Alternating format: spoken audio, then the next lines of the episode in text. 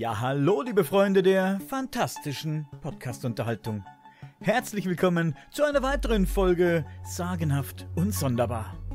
Heute haben wir das Vergnügen, ein weiteres Mal einen sehr interessanten Gast begrüßen zu dürfen.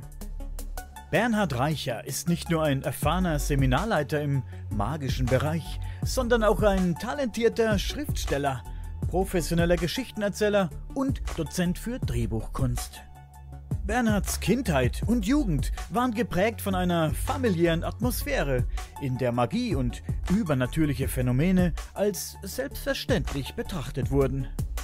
Insbesondere sein Großvater, einer der wichtigsten Mentoren in seinem Leben, vermittelte ihm eine äußerst pragmatische Herangehensweise an diese mysteriösen Welten.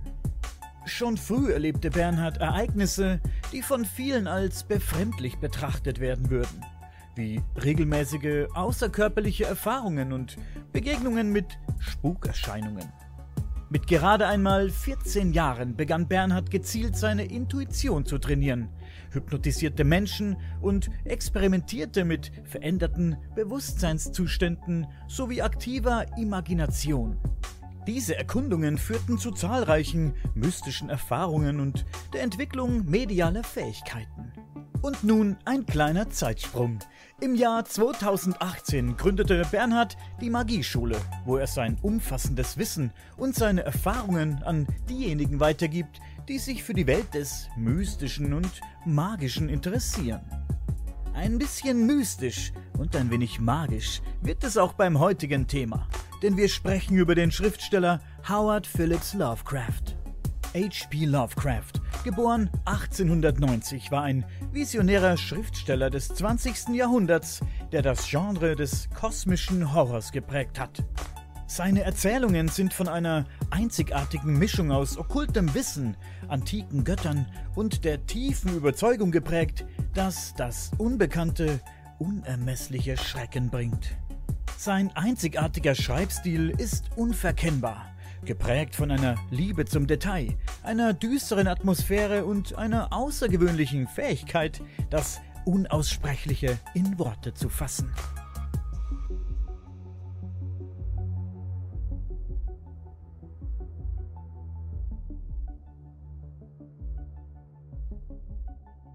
Bernhard. Manchmal ist es schwierig mit mir, äh, mit mir und den Terminen, weil ich äh, Gehirn habe wie ein Sieb, aber heute ist es soweit. Und ich freue mich schon echt lange auf unser Gespräch. Denn zum einen ist das heutige Thema ein Thema, das mich persönlich und privat, ja, das mir viel gegeben hat. Und zum anderen freue ich mich darauf, dass ich es mit dir besprechen darf. Das ist mir eine besondere Ehre. Und ähm, auch wenn du viel tiefer in der Materie steckst als ich, wir sprechen heute über H.P. Lovecraft.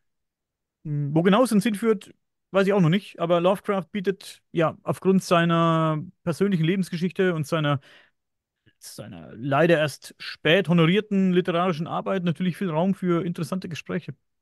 Ja, es gibt wenige Gestalten, die so schillernd waren, auch so ein Spektrum hatten. Ich meine, der ist auch eine extrem problematische Persönlichkeit gewesen, äh, aber sein Einfluss auf die Literatur, sein Nachwirken, das, ich glaube, das kann man kaum unterschätzen. Mhm. Das geht nicht. Was ist denn deine persönliche Lovecraft-Story? Wie, wie bist du denn auf ihn gestoßen und wann? Ja, ich äh, bin bis heute meiner Deutschprofessorin dankbar. Die hat mir immer wieder äh, Literaturtipps gegeben, weil sie ähm, gemerkt hat im Gymnasium, dass ich mich äh, echt für, für gute Literatur interessiere. Und ich war, das muss 13 gewesen sein, habe damals viel Stephen King gelesen und äh, halt auch immer wieder mit ihr gesprochen und sie meinte dann, ja, Stephen King, ja, eh, aber da gibt es halt schon deutlich interessantere Sachen. Also, okay, was denn? Und dann hat sie mir ihr persönliches Exemplar ausgeliehen. Damals war das gar nicht so unüblich. Und das war genau das, das habe ich mir dann natürlich auch gekauft. Diese Ausgabe ähm, Cthulhu. Äh, in Surkamp äh, von Franz Rottensteiner rausgebracht damals. Ich habe das inzwischen sogar das kann man hier sehen, signiert. Das, äh, ich habe Franz Rottenstein auch mal getroffen in Wien und habe ihn gebeten, mir das zu signieren, weil das eben mein Einstieg in Lovecraft war. Und ich meine, das ist von H.C. Artmann übersetzt worden damals. Also das ist so eine, eine verlegerische Meisterleistung gewesen, das rauszubringen. Und ich bin da reingekippt wie selten was. Da werden wir dann wahrscheinlich auch drüber sprechen, warum, warum Lovecraft diesen Sog ausübt bis heute, obwohl er ja eigentlich kein guter Schriftsteller ist in dem Sinn. Also er hat Manierismen drinnen, die, äh, also seine Adjektivitis, ja, äh, wie er Dinge beschreibt, und so, das ist einfach schlechter Stil. Und trotzdem hat er mich nicht mehr losgelassen, ja, und Generationen von Leuten nicht losgelassen. Ähm, und das hat mich, das hat mich fast, ich, ich habe mich, was ist das? Ähm, habe dann alles gelesen, was ich in die Finger bekommen habe von ihm im Laufe der Jahre. Äh, seine Biografie gelesen und viele Epigonen auch. Ja, es gibt ja eben heute ähm, Schriftsteller, die so den Cthulhu-Mythos weiterschreiben. Ja, es war ja schon zu seiner Zeit so, dass seine Kollegen äh, immer wieder auch Referenzen gemacht haben und umgekehrt, ja, die haben ja da wirklich sich gegenseitig reingeschrieben in ihre Geschichten teilweise äh, und da wirklich was aufgebaut. Und bis heute ähm, wird das fortgeführt. Und ich, äh, sammeln wäre zu viel gesagt, aber ich schaue schon, wenn irgendwie neue interessante Publikationen erscheinen zum Cthulhu-Mythos, dann ähm, muss ich das auch haben. Auch wenn ich, äh, ehrlich gesagt, aus Zeitgründen nicht so sehr dazu komme, alles zu lesen. Aber ja, es bis heute übt er eine ganz besondere Faszination auf mich aus. Mir geht's ähnlich. Ich kenne das auch. Ich, wenn äh, Bücher sehe, H.P. Lovecraft, ich muss sie, ich muss sie mitnehmen. Auch wenn ich es am Ende vielleicht gar nicht lese oder nur teilweise lese. Ähm, ja, die Zeit, weißt wie es ist mit der Zeit. Ähm, Du hast vorhin ein Buch in, in die Kamera gehalten. Ich will nur kurz für unser Audiopublikum sagen, was es war. H.P. Lovecraft, Cthulhu, Geistergeschichten nennt es sich. Ne? Wer war der äh, Schriftsteller nochmal? Also der, der ähm, Genau, es war eben, es ist äh, von H.C. Artmann übersetzt. Der ist selber eben großer Schriftsteller. Der hat das übersetzt und ähm, das ist die fantastische Bibliothek ähm, im Surkamp-Taschenbuch von Franz Rottensteiner rausgegeben. Genau, das meinte ich. Also ich Genau weiß nicht, wer der Schriftsteller war. Den anderen habe ich gemeint. genau, der Ja. Herausgeber. Ähm, Lovecraft war für viele ja der Meister des Cosmic Horror, wie man so schön sagt, der fantastischen Literatur. Und wenn ich ehrlich bin, auch für mich. Ähm, bei mir ist es spät angefangen, wenn ich, ich bin jetzt äh, 43, bei mir ging es los mit, wie alt war ich? Ich war 35 vielleicht. Es ging sehr spät los mit H.P. so spät. Ja, so spät ging es los. Und das war so, dass ich damals in der Industrie gearbeitet hatte, tatsächlich am Fließband. So ein ganz, ganz äh, total langweiligen Job, äh, der mich sehr genervt hat. Und das war sehr, sehr laut. Ich hatte immer diese, diesen Gehörschutz, äh, musste ich immer tragen, weil es war extrem laut. Und da habe ich mir so einen In-Ear-Stöpsel geholt, so einen einzelnen, was ich, wie das damals verbreitet war mit diesen guten In-Ear-Kopfhörern. Damals gab es so, so einen einzelnen, habe ich ge- gekauft für drei oder vier Euro äh, aus China. Und den habe ich immer rein, habe ich Hörbücher gehört. Und irgendwann bin ich auf einen H.P. Lovecraft, äh, auf eine Geschichte gestoßen. Die Farbe aus dem All. Das war meine erste Begegnung mit H.P. Lovecraft und gleich mhm. eine richtig krasse Geschichte, ja, die mich ähm, bis heute begleitet. Ich höre die immer wieder gerne. Und die gruselt mich auch bis heute noch, wenn ich ganz ehrlich bin. Oder was heißt gruselig? Gibt mir ein Gefühl, werden vielleicht später darauf eingehen, auf die Gefühle, die die Lovecraft-Geschichten geben. Und danach wollte ich mehr. Ich wollte mehr wissen über Lovecraft und habe gegoogelt und gesucht und getan und gemacht. Und dank Lovecraft bin ich dann auf dich und auf Crop FM gestoßen. tatsächlich. So Tatsächlich. kam das. So kam das. So habe ich äh, von, zum allerersten Mal von dir gehört und äh, auch von Crop FM und Tarek. Ach, schau an. Da, ich meine, da, ja, das, ich kann mich sehr gut an die Sendung erinnern, die ich damals gemeinsam mit einem Freund gemacht habe, auch mit Martin, äh, zu Lovecraft und dem kosmischen Grauen. Ach, das ist ja schon, das war irgendwann in den Nullerjahren haben wir das gemacht. Ja, das ist, es war, es war, als ich sie gefunden habe, schon eine ältere Folge. Ja, Also, ja, ja, ja, ja. Ach, so kam. Schau, interessant, wie ein Schriftsteller Menschen zusammenführt. da hast du recht. Und ich war begeistert von der Folge. Und ich wollte mehr, ich wollte von Crop FM mehr und ich wollte von H.P. Lovecraft mehr wissen. Durch, durch euch hat das mal das Feuer erst richtig entfacht. Und äh, ja, dann bin ich Crop FM-Fan geworden und, und Lovecraft-Fan sozusagen. Mhm. Mhm. Bin vielleicht, wie eingangs schon erwähnt, nicht so wahnsinnig tief eingetaucht wie du oder vielleicht habe ich mir in all den Jahren nicht so viel Gedanken zum Thema gemacht wie du. Aber es hat mich äh, ganz schön in, in den Bann gezogen, diese ganze Lovecraft-Geschichte. Also, wie gesagt, es war die Farbe aus dem All. Und sowohl beim Lesen als auch beim Hören, ich habe sie gehört, als ich sie das erste Mal entdeckt Mhm. habe, die Geschichte nicht gelesen, gelesen habe ich sie später auch, habe ich ihm wirklich, und das kann Lovecraft sehr gut, ein absolut beklemmendes Gefühl gehabt, die ganze Zeit über. Vom, vom ersten Pieps an bis zur letzten Sekunde habe ich ein beklemmendes Gefühl gehabt. Es war noch dieser Sprecher, wie hieß er nochmal? Ich habe es vergessen. Der, der spricht fast alle Lovecraft-Geschichten. David Nathan? Na, Nathan, ja, das ja. Ja. Und äh, er kann das sowieso mega gut. Und diese, diese Musik und diese Oboe oder was da äh, noch gespielt wird dabei, ah, die hat möchte ich das Gehirn verbogen bei der Arbeit. Ich konnte mich gar nicht konzentrieren. Aber das, das hat mich, dieses Gefühl, das, dieses beklemmende Gefühl, das hat mich abgestoßen und gefesselt, muss ich sagen, gleichzeitig. Ähm, ich war auch fasziniert von, von der, jetzt sage ich Schreibstil, aber ich meine, gut, Nathan liest es ja vor, man kann schon Schreibstil Stil sagen.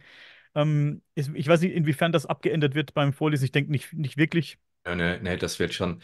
Äh, eben, Lovecraft ist ein Meister der Atmosphäre. Und äh, ja, ich kenne niemanden, der das so schafft. Diese, ähm, das, äh, Thomas Ligotti, der geht noch in die Richtung. Und ja, es gibt, es gibt schon noch ein paar auch ähm, weiter, aber das, das führt uns jetzt zu weit weg. Äh, im Prinzip, das, ich weiß es nicht. Ähm, die, die Größe.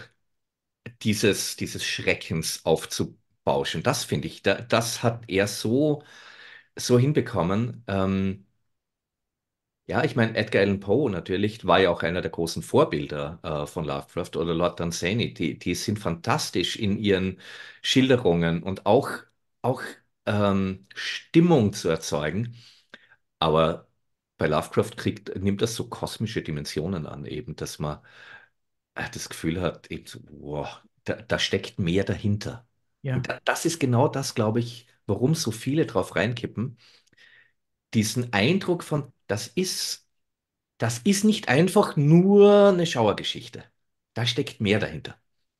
das wäre auch eine meiner Fragen an dich gewesen. So ging es mir beim Hören. Bei den, bei der ersten Geschichte sowieso habe ich gedacht, der Typ ist äh, absolut abgespaced und ich will mehr hören, weil ich will wissen, ob der das die ganze Zeit so macht. Ich, natürlich wollte ich wissen, ob alle seine Geschichten so sind. Und ich wurde nicht enttäuscht. Also es gibt nicht viel von Lovecraft, das mir nicht gefällt, wenn ich, wenn überhaupt, wenn ich ganz Hm. ehrlich bin. Und ich war ich war fasziniert von der Art und Weise, wie er die Sätze verschachtelt und, und ähm, kompliziert, äh, die, die Worte kompliziert aneinander reiht und die ästhetische Ausdrucksweise natürlich auch, die man, das ist gar nicht, das ist ja nicht typisch. Das, das, das macht ja kein Mensch. Das Nein, das macht äh, niemand. nein, er war ja auch damals schon ei- eigentlich ein Epigone. Also er hat, also die, seine, seine Weise zu schreiben war damals schon etwas veraltet. Ähm, und ich meine, er hat sich ja, glaube ich, selber so gesehen auch, oder er wäre gern auch so ein englischer Aristokrat gewesen, der ähm, irgendwo zurückgezogen äh, haust und halt hochgebildet irgendwie in sein, eben wie gesagt, Lord Dunsany war ja eines seiner Vorbilder. Ähm, und äh, das hat er, glaube ich, auch aufgebaut für sich, so eine Persona. Obwohl er ja, ich meine, er war so eine tragische Figur. Der hat, ähm, ich weiß nicht, allein schon seine Kindheit, ja, äh, was der gelitten hat an jahrelang Albträume und so weiter. Seine Tanten, die ihn teilweise äh, Mädchenkleider angezogen haben und, und äh, keine Ahnung, ähm, so schwierig aufgewachsen auch. Er, er konnte ja teilweise nicht zur Schule gehen, hat sich in Büchern vergraben. Äh, und er hätte ja das Talent gehabt, wirklich groß rauszukommen als Schriftsteller und hat im Prinzip nur in Pulp-Magazinen, also so Groschenhefte, äh, veröffentlicht. Weird Tales, das ist ja ganz legendär heute. Ähm, und der einzige Roman, den er zu Lebzeiten rausgebracht hat, war Schatten über Innsmouth. Und alles andere. er, er hat ja auch wirklich alles dazu getan, um erfolglos zu bleiben. Das, also er hat sich selber ständig sabotiert auch. Ähm, ja, Heute wird man äh, ihn Lebensversager nennen, auch wenn es blöd klingt. ja, ja, ja. Aber um noch kurz meinen Gedanken fe fertig auszuführen von vorhin. Wir haben gesagt, beim Hören ist es so gewesen, ist es auch bei mir so gewesen, dass ich mir gedacht habe, und wie gesagt, das wollte ich dich auch fragen, wie das bei dir war. Wo kommt das her? Ich habe ich hab ein paar Geschichten dann gelesen und, auch gehört. Ich habe die dann erst gehört und dann gelesen und manchmal auch andersrum und habe mir gedacht, was ist in dem seinen Kopf los? Wo kommt das her? So, das ist ja, es ist ja trotzdem wahnsinnig kreativ. Es ist sehr, sehr kreativ. Und ich meine, diese Gedanken, die musst du erstmal ausformulieren und äh, das in eine Geschichte packen. Also, das ist, das ist unglaublich teilweise. Und äh, sehr futuristisch gedacht. Es ist ja auch, äh, manche Geschichten drehen Ja, sich ja, ums Weltall oder es ist äh, ja. in der Die, See. Ne? die, die haben im Prinzip präastronautische Ideen schon drinnen. Also Absolut. da war er absolut visionär. Ähm, ha, hast du eine, eine Lieblingsgeschichte von ihm? Ich habe eine Lieblingsgeschichte. Das ist zum einen, ist es natürlich Schatten über Innsmouth. Mhm. Es ist äh, die Farbe aus dem All und es ist ähm, in den Mauern von Erx. Die liebe ich auch, die Geschichte. Die Ah, ist, ist relativ simpel. Es mhm. ist keine, keine äh, hochkomplizierte Geschichte, wo du, dann, wo du mit offenem Mund da sitzt. Aber die gefällt mir tatsächlich sehr gut. Bin ja auch ein bisschen so Fan von ähm, 70er, 60er, 80er Science Fiction, diese kitschigen. Ich habe viele äh, Hörspielkassetten da, ganz alte mit, was weiß ich, Raumschiff äh, XY in Not und so. Und ich liebe sowas. Und da erinnert es es mich ein bisschen dran. Mhm. Was mich aber den, äh, in den Mauern von Eriks so fasziniert, ist auch, äh, wie futuristisch er da gedacht hat mit diesen Geräten, mit denen die äh, Lebewesen da beschossen werden und diesen unsichtbaren Mauern und auch die, die beklemmende Atmosphäre, wo die Menschen in diesen, in diesem unsichtbaren Labyrinth eben sterben und diese Wesen schauen von außen zu. Da, das hat mich, äh, das hat mich äh, mitgenommen, diese ganze Geschichte. Und dann gibt es noch, dir fällt mir der Name gerade nicht ein, mit dem U-Boot. Du weißt es sicher. Äh, me- meinst du ähm, die, die äh, Antarktis-Expedition? Denke nicht, sie finden diese kleine Statuette und äh, nehmen die mit an Bord dieses U-Boots. Und ähm, ja, das U-Boot äh, geht dann, äh, kann dann nicht mehr auftauchen. Ah, nee? Nein, Ah, ich ich. Ja? Leute, wenn ihr es wisst, schreibt es bitte in die Kommentare. Mir fällt es gerade nicht ein. Das ist auch eine sehr geile Geschichte. Am. Ende steigt dieses, ist ein deutsches U-Boot mit deutschen Offizieren und Soldaten und am Ende steigt ähm, der letzte überlebende Offizier, der dann auch, wie so, wie so oft, wahnsinnig geworden ist natürlich. Der steigt dann aus mit seinem Tauchanzug und geht in diese ja, in diese unterirdische Stadt, die sie da, die er da äh, entdeckt, die er da vor sich sieht und aus der er meint, äh, Stimmen zu hören und, und äh, Gesang und Musik. Da läuft er dann hin und dann endet die Geschichte durch Open End, aber wir wissen alle, was passiert. Also, es ist eben, ja, wie gesagt, oft auch diese verschachtelte und, und komplizierte Ausdrucksweise, die mich so fesselt. Äh, Schatten über Innsmouth. Ich habe mir da mal was rausgeschrieben, ähm, ähm, ein paar Sätze, kann ich vielleicht mal kurz zitieren. Die Straßen waren feucht und glänzend vor Fäulnis und schlangen sich in einem unerklärlichen Chaos durch die Stadt, als ob sie von irgendeiner unheilvollen Hand absichtlich in schreckliche Muster gelegt worden wären. Ich, dieser Satz, ich finde das geil, ich finde das absolut geil. Was ist die, un, die unheilvolle Hand, die absichtlich schreckliche Muster legt? Er erzählt uns irgendwie unterschwellig von einer unbekannten, ja, angsteinflößenden Präsenz. Ich, ich finde das absolut, absolut geil. Ja, ja, ja. Ja, es ist auch so, dass die, die in den Büchern besprochenen ähm, Hauptcharaktere, die, die werden oft, wie soll man sagen, die sind oft äh, gar nicht so von großer Bedeutung, wer das jetzt ist. Also es wird, es wird erklärt, was er tut und wie er heißt. Das wird natürlich erklärt. Manchmal wird auch nicht erklärt, wie er heißt. Manchmal gibt es, glaube ich, auch keinen Namen. Hm. Ähm, das heißt, manchmal erfährt man wirklich nur das Nötigste von ihnen, was mir gut gefällt. Ähm, dabei liegt, deswegen, dann liegt der Fokus eben auf der Geschichte, auf, auf dem, auf dem Schrecklichen, Unbekannten oder dem Unerklärlichen. Da liegt halt eben der Fokus drauf und du, und du kannst dich nicht so in den Charakter hineinversetzen und, und, und, und verlieben vielleicht. Und ähm, du, du, du bist nicht parteiisch, ne? Du, du konzentrierst dich Es auf sind, das es sind, es sind auch keine, keine, wie soll ich sagen, ähm, liebenswerten Charaktere Ja, größtenteils. Das, ähm, nee. Und es ist, es bringt auch nichts, sie liebenswert zu finden, weil sie werden eh so gut wie alle wahnsinnig, äh, sterben auf schreckliche Art und Weise. Ähm, also es ist, aber man, man kriegt dadurch Einblick in eben dieses Größere, das er da aufbaut. Ja, Ja. Es genau. gibt nur ei- einen, glaube ich, der die längste Zeit äh, überlebt, der immer wieder auftaucht, Randolph Carter. Mhm. Richtig. sozusagen sein alter Ego. Der kommt ja in einer meiner Lieblingsgeschichten ganz markant vor, die Traumsuche äh, nach dem unbekannten Kadat. Das hat mich so gepackt, also seine Traumlandgeschichten. Ähm, boah, Ich finde, viele dieser Eigenschaften der unscharf gezeichneten Charaktere, könnte man es nennen, finden wir gerade deswegen auch in uns selbst wieder. Also ich, ich erkenne manchmal zum Beispiel, dass ich schlecht mit Dingen umgehen kann, die ich nicht verstehen oder erfassen kann oder die mir Angst machen. Das ist manchmal so. Bei mir ist immer noch so bei mir, auch wenn ich jetzt schon 43 bin. Das ist wirklich manchmal so. Und äh, dass einen Angst wirklich manchmal an den Rand des Wahnsinns treibt. Das, das kann man gut verstehen. Also wenn man diese Geschichten liest, die Leute werden ja mit der Zeit immer langsam wahnsinniger und wahnsinniger. Die werden durch, durch Geräusche, durch, durch äh, Sichtungen, durch Gedanken langsam in den Wahnsinn getrieben. Und am Ende werden sie dann wahnsinnig, wie gesagt, oder sterben. Und ja, es, wir, wir denken zwar nicht drü oft drüber nach, aber wir sind auch nicht unsterblich. Das, das gibt mir, das gibt mir die Geschichten von Lovecraft eben auch oft mit auf den Weg, dass wir, auch wenn wir es manchmal denken, nicht äh, unverwundbar und nicht unsterblich sind, ne?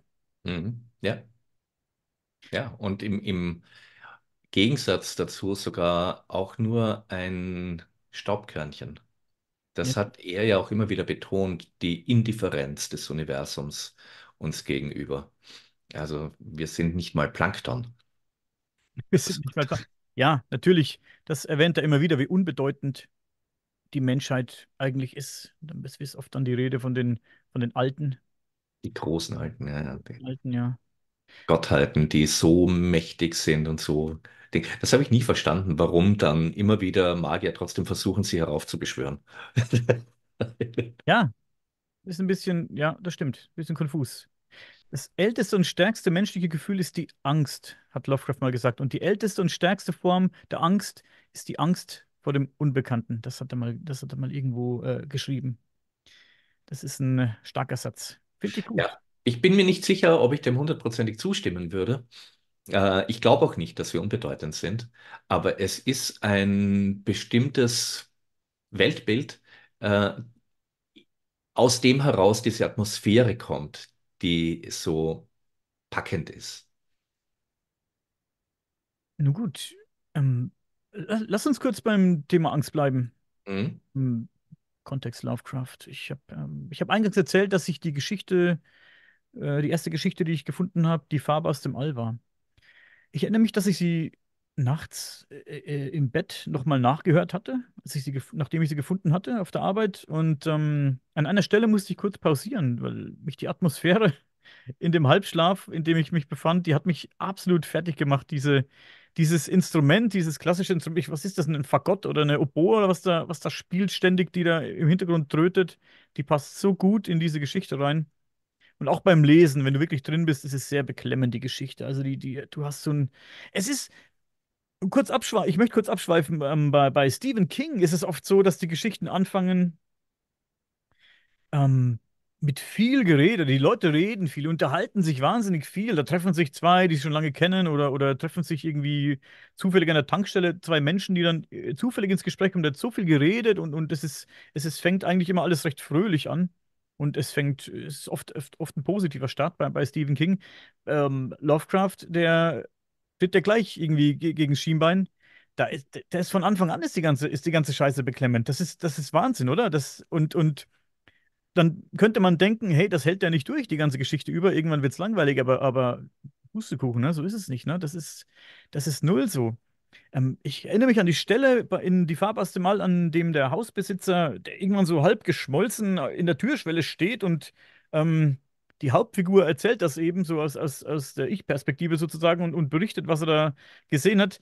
Also, das, das war schon wirklich wild. Ne? das war wirklich wild, muss ich schon sagen. Also es erzeugt wirklich, ich habe, ja, würde ich jetzt sagen, irgendwie Panik oder Angst bekommen, ist ein bisschen übertrieben, aber ich musste kurz echt äh, in Verbindung mit dieser Musik, nämlich hat mich das ein bisschen fertig gemacht, das Ganze. Mhm. Ja, Ja. ja, ja. Spannend, das habe ich nie empfunden. Ähm, ich habe immer diese, ich war mehr oder weniger begeistert von diesem, von dieser spooky Atmosphäre und vor allem dieses mythologisch-kosmische, was da dahinter aufblitzt, von dem man merkt, boah, da, das ist, die Geschichte ist eigentlich nur ein, ein ganz kleines Ding vor einer riesigen Kulisse. Und das hat mich elektrisiert. Das hat mich so in, das hat so, so eine Art ähm, Ehrfurcht erzeugt. Und das hat mich begeistert. Ähm, gegruselt in dem Sinn habe ich mich nie. Aber das, es braucht auch viel, damit ich mich grusel. Weißt du, inwiefern Lovecraft jetzt beeinflusst war im Kontext äh, zu den Geschichten jetzt, sag ich mal, von, von anderen Schriftstellern? Wie viel hat er sich da, wie viel hat er da mitgenommen von anderen Schriftstellern? Viel, viel. Er hat sehr viel gelesen. Wie gesagt, er ähm, war begeistert von, von so dieser Gothic-Literatur, die Schauerliteratur des 19. Jahrhunderts. Da hat er sich sehr gut ausgekannt, aber auch generell, also er war sehr gebildet, auch gerade was so okkulte Sachen betrifft seiner Zeit, ja, also der, äh, er zitiert ja teilweise auch in den Geschichten die äh, Theosophen.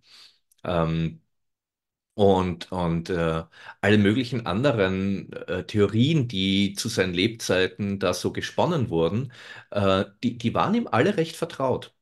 Ähm, und entsprechend hat er sich auch drauf gesetzt, ja. Also ich habe ja auch gesagt, problematisch, ja. Ich meine, er, er war ein Rassist, er war ein Antisemit, äh, obwohl er das am Ende seines Lebens dann äh, auch bereut hat und auch äh, widerrufen hat, sozusagen. Aber da, das war dieser Salonrassismus seiner Zeit, da ist er voll mitgegangen. Da, also der, er, er war da sehr beeinflusst von all dem. Vielleicht gehen wir später nochmal auf dieses Thema ein. Das ist nämlich trotzdem ist ein wichtiger Aspekt, den man schon äh, ansprechen darf, wenn es um Lovecraft geht. Denn das, ja, ich finde das wichtig. Er Es war Fall. gehört einfach zu sein, und wenn wenn man es liest teilweise, wie er Figuren zeichnet äh, und so weiter, da, da merkt man das ganz deutlich, ja. Äh, aber man muss natürlich immer bei Kunst den Künstler und das Werk voneinander trennen. Das, ja, ich, ich schweife wieder ab. Ich habe letztens mit meinem Arbeitskollegen auf Arbeit, da lief ähm, alte Musik, 90er Musik, 2000er Musik. Und da lief R. Kelly. Und R. Kelly sitzt ja mittlerweile auch äh, in, in Haft. Den noch kennt, ne? I Believe I Can Fly und was er nicht alles gesungen hat. Er hat ja sich an äh, jungen Dingern vergangen. Das war ja schon äh, vor vielen Jahren. Und mittlerweile ist er eben dann verurteilt. Und ich glaube, das ist jetzt 30 oder 40 Jahre jetzt im, im Gefängnis.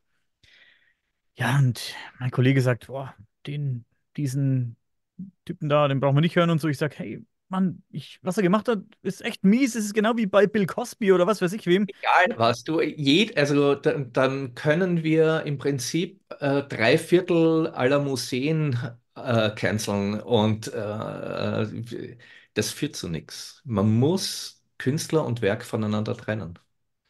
Das ist das äh, Skurrile manchmal, dass Menschen wirklich trennen, was, wenn etwas sehr lange her ist, weil du gerade die Museen angesprochen hast, wenn jetzt wirklich ein, ein Kaiser so und so oder ein König so und so schlimme Dinge getan hat, ja, aber der ist ja schon lange tot. Ne? Das ist so eine komische Argumentation manchmal, aber Bill Cosby, äh, der lebt ja noch und dann, den darf man natürlich dann boykottieren. Hey, du kannst trotzdem die Bill Cosby Show gucken und, und kannst dich gut dabei fühlen und musst keine Schuldgefühle haben, finde ich. Denn wie du gerade sagst, man muss den Künstler und äh, seine Kunst vielleicht voneinander trennen, die, die Person, die Privatperson von trennen von dem, was er da äh, äh, kreiert hat, irgendwann Im, mal, ne? im, Wissen, was dazugehört, ja. Das heißt nicht, dass man die Augen verschließt und sagt, na, na, ist ja alles fein und gut, aber und genau deswegen bringe ich es auch bei Lovecraft, weil äh, eben es ist ein wichtiges Thema, äh, aber sich nur darauf zu versteifen, äh, finde ich einfach schade und dadurch, wie soll ich sagen, nimmt man sich dieses, dieses Erleben von, von seiner Literatur. Ja, richtig. Wie gesagt, vielleicht, vielleicht gehen wir später nochmal drauf ein. äh, Das ist, äh, aber ich meine, viel mehr gibt es nicht dazu zu sagen. Ich meine, du, du hast es äh, gut in Worte gefasst, warum man sich da trotzdem irgendwie das reinziehen kann und sich gut fühlen kann dabei. Ähm, du bist Magier. Du hast viel mit Ritualen zu tun. Rituale spielen auch eine große Rolle bei, bei ja. Lovecraft. Wir reden später vielleicht noch drüber. Habe ich auch noch was. Magische Bücher. Magische Bücher, natürlich Portale, was weiß ich nicht alles. Ähm, äh, mit den, mit dem Reich der Toten kommunizieren, Tote sogar wieder zurück ins Leben holen. Äh, mit, äh, unter Zuhilfenahme von Alchemie finde ich auch äh, immer ein sehr geiler Aspekt in Lovecrafts Geschichten. Ja, du als Magier, wie, wie hat er dich beeinflusst bei deiner magischen Arbeit, nenne ich es jetzt Mhm. mal? Ja, ähm, dazu muss ich ein bisschen ausholen. Und zwar beginne ich mit der Frage, die ich mir damals schon gestellt habe. Was hat der Typ? Wa warum, warum packt er mich so? Ähm, wie gesagt, dieses Gefühl von einer, von etwas Größerem, was dahinter ist. Ich konnte das damals noch schwer in Worte fassen. Äh, aber es hat mich im Prinzip auf die Suche geschickt nach diesem ganz Besonderen. Und ich habe nur wenige Autoren inzwischen gefunden, wo ich auch das Gefühl habe, da steckt mehr dahinter. Ähm, und also mein, mein, meine zwei Lieblingsbeispiele von Autoren, die das auch so haben, sind J.R.R. Tolkien und Ursula K. Le Guin. Und beide haben zum Beispiel auch gesagt, also es ist jetzt nicht von mir interpretiert, das gibt es von beiden sehr deutlich, kann man, kann man belegen, dass sie das gesagt haben. Äh, Ich, Tolkien hat gesagt, ich habe Mittelerde nicht erfunden. Ich bin der Chronist davon. Ich habe das, äh, ich, ich muss rausfinden, was dort passiert ist. Ursula K. Le Guin hat auch gesagt, Erdsee hat sie nicht erfunden. Sie ist dorthin gereist und hat sich erstmal zurechtfinden müssen und erstmal umschauen müssen, was dort passiert, wie es dort aussieht. Ähm, und das ist etwas, wozu ich inzwischen eine, eine recht umfangreiche Metaphysik entwickelt habe. Äh, Die stammt jetzt nicht von mir, aber ich habe da einiges zusammengetragen. Und zwar gibt es neben unserer physischen Welt oder sagen wir zwischen unserer physischen Welt und der rein konzeptionell geistigen Welt noch eine dazwischen. Das ist die imaginable Welt. Das ist, ähm, also gibt es einige Literatur auch dazu von zum Beispiel Henri Corbin, einem französischen Religionswissenschaftler, der nannte das Mundus Imaginalis, ähm, eben die imaginable Welt. Das ist, sie ist nicht nicht physisch, aber auch nicht komplett konzeptuell geistig. Irgendwas dazwischen. Das Bild, das man hat, ist vielleicht wie Rauch. Äh, den kannst du auch nicht greifen, aber er ist trotzdem da und er macht was mit uns, also Räucherwerk, ja, verändert unser Bewusstsein. Und so ähnlich ist auch die imaginable Welt. Das ist, ähm, bei den, die, die Sufis zum Beispiel nennen sie Alam Mithal. Äh, das ist auch, das ist dieses Reich, wo Mystiker ihre Visionen haben, wo ähm, Propheten ihre, ihre Eingebungen bekommen. Das ist das, wo man äh, in, in außerkörperlichen oder luziden Träumen, äh, in solchen Erfahrungen sich bewegt, wo Schamanen agieren und so weiter. Eine, eine Welt, und das sind jetzt unterschiedliche Bereiche davon, aber alles, was das gemeinsam hat, ist, wie diese Welt wahrgenommen wird. Und das ist die Imagination. Imagination ist nicht etwas zusammenfantasiertes, ausgedachtes. Die Imagination ist tatsächlich ein Wahrnehmungsorgan, ein Sinnesorgan, das wir haben. Nur richtet sie sich eben nicht auf physische Eindrücke, sondern eben auf Eindrücke dieser Welt. Ähm, dazu könnte ich jetzt noch viel mehr erzählen, aber nur mal als, als so eine erste Idee davon. Und diese äh, Welt, die ist bewohnt von Wesenheiten, die ich als Magier mit dem Sammelbegriff Spirits bezeichne, äh, mit denen wir interagieren können. Äh, und diese Welt, äh, auch Künstler kriegen ihre kreative Inspiration sehr häufig aus dieser Welt. Und da sind wir dann eben bei Lovecraft und bei all diesen anderen, wo ich das Gefühl hatte, das ist nicht ausgedacht, da ist mehr dahinter. Und ich glaube, Lovecraft war einer derjenigen, der ganz deutlich äh, Zugang hatte zu dieser Welt und seine Inspiration daraus bezogen hat. Ähm, man, äh, ich habe mit, mit mehreren Magierkollegen drüber gesprochen, vor kurzem auch mit äh, Professor äh, Becker-Tarnas, die hat ihre ähm, schreibt gerade ihre Doktorarbeit, aber auch vorher schon ein Buch rausgebracht über die Verbindungen zwischen Carl Gustav Jung und J.R.R. Tolkien. Das ist verblüffend, ist das freundlichste Wort, das einem dazu einfällt, wie beide im gleichen Zeitraum ganz ähnliche Dinge entwickelt haben ähm, und gleich benannt haben sogar. Äh, das Rote Buch in beiden Fällen. Geht es auch. Und ich habe mit, äh, mit Becker Tanas da vor kurzem drüber gesprochen. Habe gesagt, welche Autoren gibt es da, die, die da so Einblick? Also Tolkien ist wahrscheinlich der herausragendste, ähm, aber eben auch Lovecraft. Der hatte ähm, eine bestimmte Antenne dafür in diesem Bereich. Das sind Bereiche, in die wir nicht hinwollen. Das ist, ähm, also zumindest ich nicht. Ich kenne Magierkollegen, die finden das total spannend ähm, und, und machen entsprechend auch Rituale damit. Äh, für mich hat das nie Sinn ergeben. Aber ich- da, das war für mich insofern spannend, dass mich diese Frage, warum packt mich Lovecraft so, auf diese Fährte gesetzt hat das hat mir einfach keine Ruhe gelassen, bis ich ähm, ein Verständnis für die imaginable Welt entwickelt hatte. Und das habe ich dann, das habe ich eben auch bei Tolkien wiedergefunden, bei Le Guin, das ähm, C.S. Lewis zum Beispiel, die Narnia-Geschichten, der beschreibt das auch, dass äh, dieses Bild vom Faun mit dem Schal und so weiter, der da im Schnee steht, das war da, das hat er sich nicht ausgedacht, das hat er wahrgenommen äh, und darum herum seine Geschichten entwickelt. Ähm, die, das alles, diese, ähm, dieses Verständnis dieser anderen Welt, die uns, die halt nicht nur mal da ist, sondern die uns ständig umgibt und beeinflusst. Es ist so wie diese, die imaginable Welt und unsere physische Welt beeinflussen sich ständig gegenseitig in so einem permanenten Feedback-Loop. Ähm, was hier bei uns geschieht, spiegelt sich dort wieder und umgekehrt, und zwar in metaphorischer Form.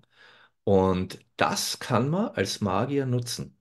Und ich habe dann eben auch Werkzeuge entwickelt, wie ich die Geschichten, die dort herrschen,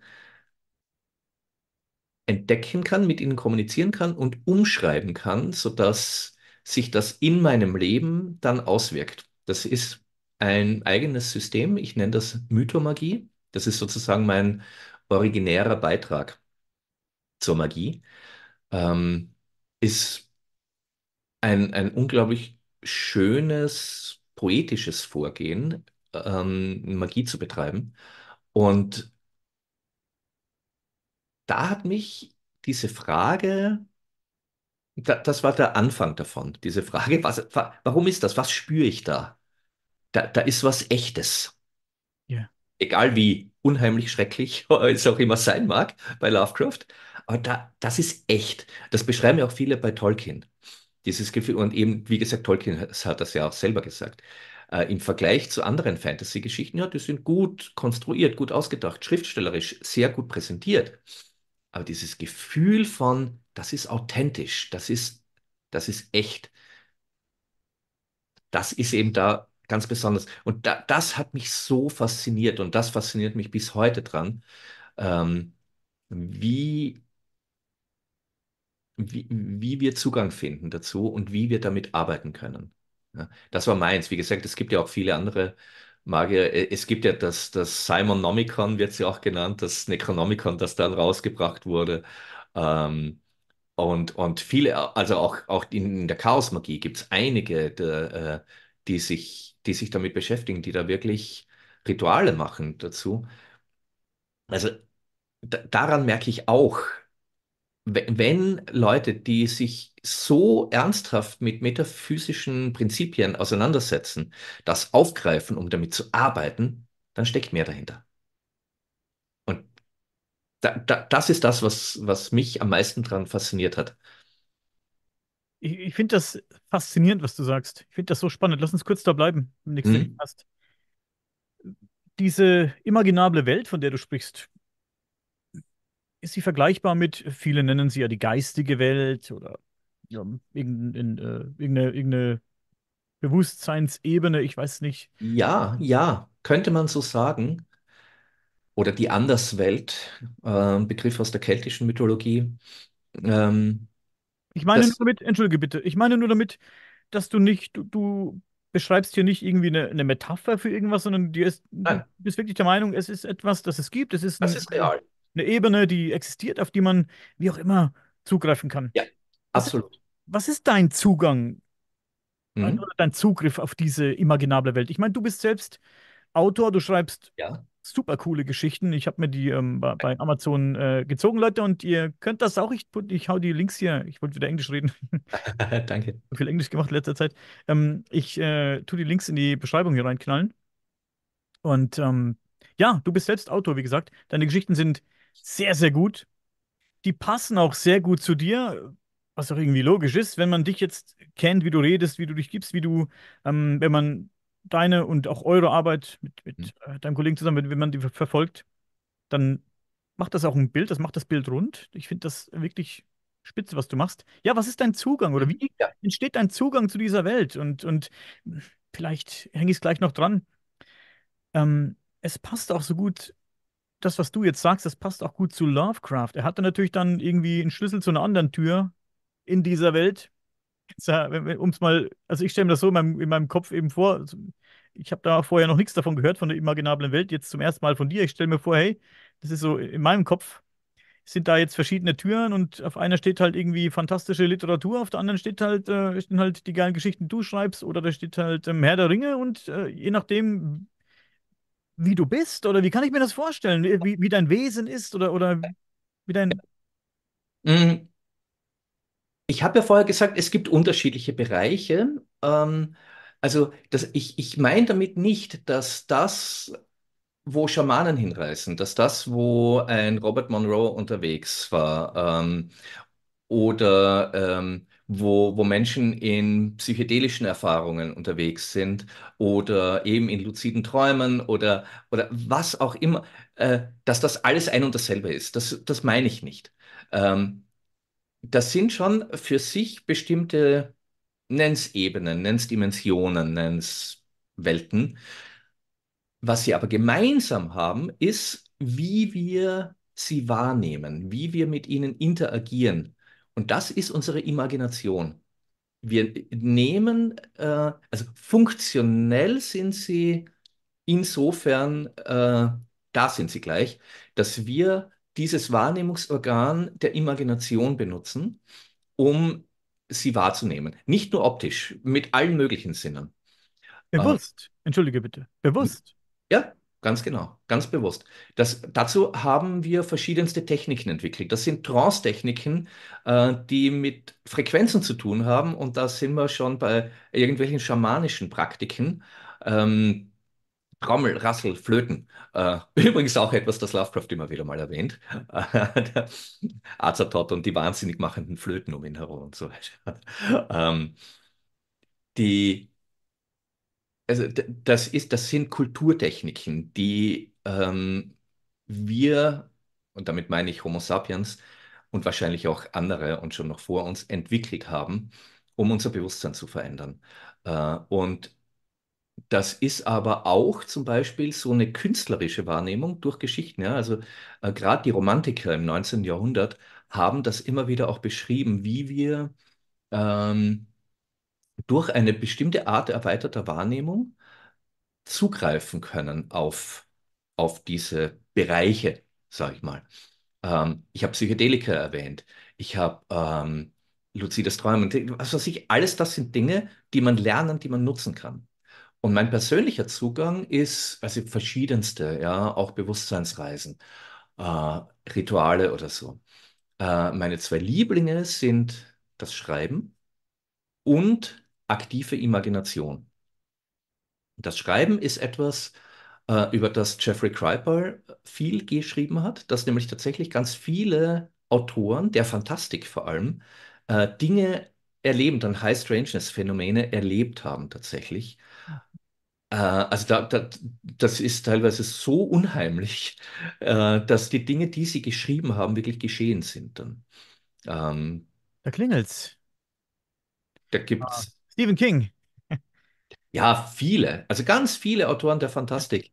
Ähm, Der, einer meiner Lieblinge ist der Zeichner von den frühen Conan-Comics, Barry Windsor Smith. Der, er hat ganze Bücher drüber geschrieben, was er da erlebt hat. Also wer sich dafür interessiert, Mutants and Mystics von Jeffrey Kripal, das ist meiner Meinung nach Standardlektüre, sollte jeder gelesen haben, der sich dafür interessiert. Und ich habe auch erlebt, wenn ich schreibe, dass das ein Vorgang ist, im Idealfall, indem ich mir nichts zusammenfantasiere, sondern indem ich erforsche. Es ist Entdecken. Ähm, ich habe gerade jetzt, äh, also ich, ich bringe jetzt eine, eine Reihe raus, die nennt sich auch, weil ich werde sie wahrscheinlich auf Englisch veröffentlichen, Encounters in the Imaginal Realms, also Begegnungen in den imaginablen Reichen, ähm, wo ich eben solche Geschichten veröffentliche von Dingen, die ich entdeckt habe, de denen ich begegnet bin, die ich mir nicht ausgedacht habe, sondern die da aufgetaucht sind. Ähm, also das ist jetzt gerade im, im Entstehen, beziehungsweise ein Buch ist schon fertig geschrieben, das ist gerade beim Illustrieren. Das wird jetzt so in den nächsten Monaten mal erscheinen. Das ist die eine Sache.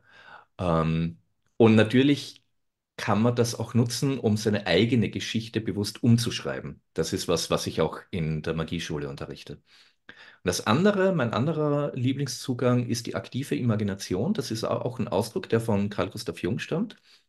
Ähm, eben diese Imagination aktiv, bewusst und willentlich einzusetzen, um ähm, mit diesen Welten zu interagieren. Und dazu habe ich eine, äh, wie soll ich das nennen? Technik ist ein bisschen, das klingt zu technisch. Ein, ein Vorgehen, ähm, das mir mal gegeben wurde.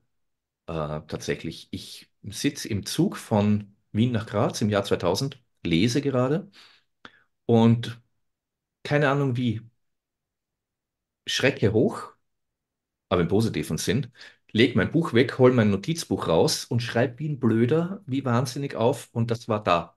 Und seither, äh, das ist ein, das Zauberschloss. Das ist eine, im Prinzip so eine geführte Reise. Und ich sage, stell dir vor, du stehst vor einem Schloss. Schau mal, wie schaut das aus? Sind die Tore offen oder zu? Ähm, und dann gibt es so eine Reise durch die einzelnen Räume. Ähm, das ist jetzt sehr, sehr kurz zusammengefasst. Und was man dort erlebt, ist einerseits diagnostisch. Das ist eine Metapher für das, also die einzelnen Räume stehen für verschiedene Bereiche des Lebens. Und andererseits kann es magisch genutzt werden, dass wenn du dort etwas veränderst, sich genau der Bereich, für den das steht, in deinem Leben ändert. Manchmal geht das so schnell, dass keine Zeit dazwischen vergeht. Ich habe es erlebt, dass ich dort, und da, ich habe selber ein paar Jahre gebraucht, um überhaupt dahinter zu kommen, dass das jetzt nicht nur so, ah, da sehe ich das, als bedeutet das das und das, sondern wenn ich dort was verändere, dass sich das auf mein Leben auswirkt. Da habe ich Jahre gebraucht, aber dann habe ich es eingesetzt. Ich kann mich noch gut erinnern, da bin ich gerade in Edinburgh gesessen, ähm, äh, war irgendwie nicht gut drauf, habe mich ein bisschen rausgenommen, mach die Augen zu, gehe in mein Zauberschloss, habe dort was verändert und in dem Moment, wo ich das abgeschlossen hatte, in meiner Imagination, piepst mein Handy und da kommt eine Nachricht, die exakt die Antwort auf das war, was ich dort verändert habe. Also das war instantan.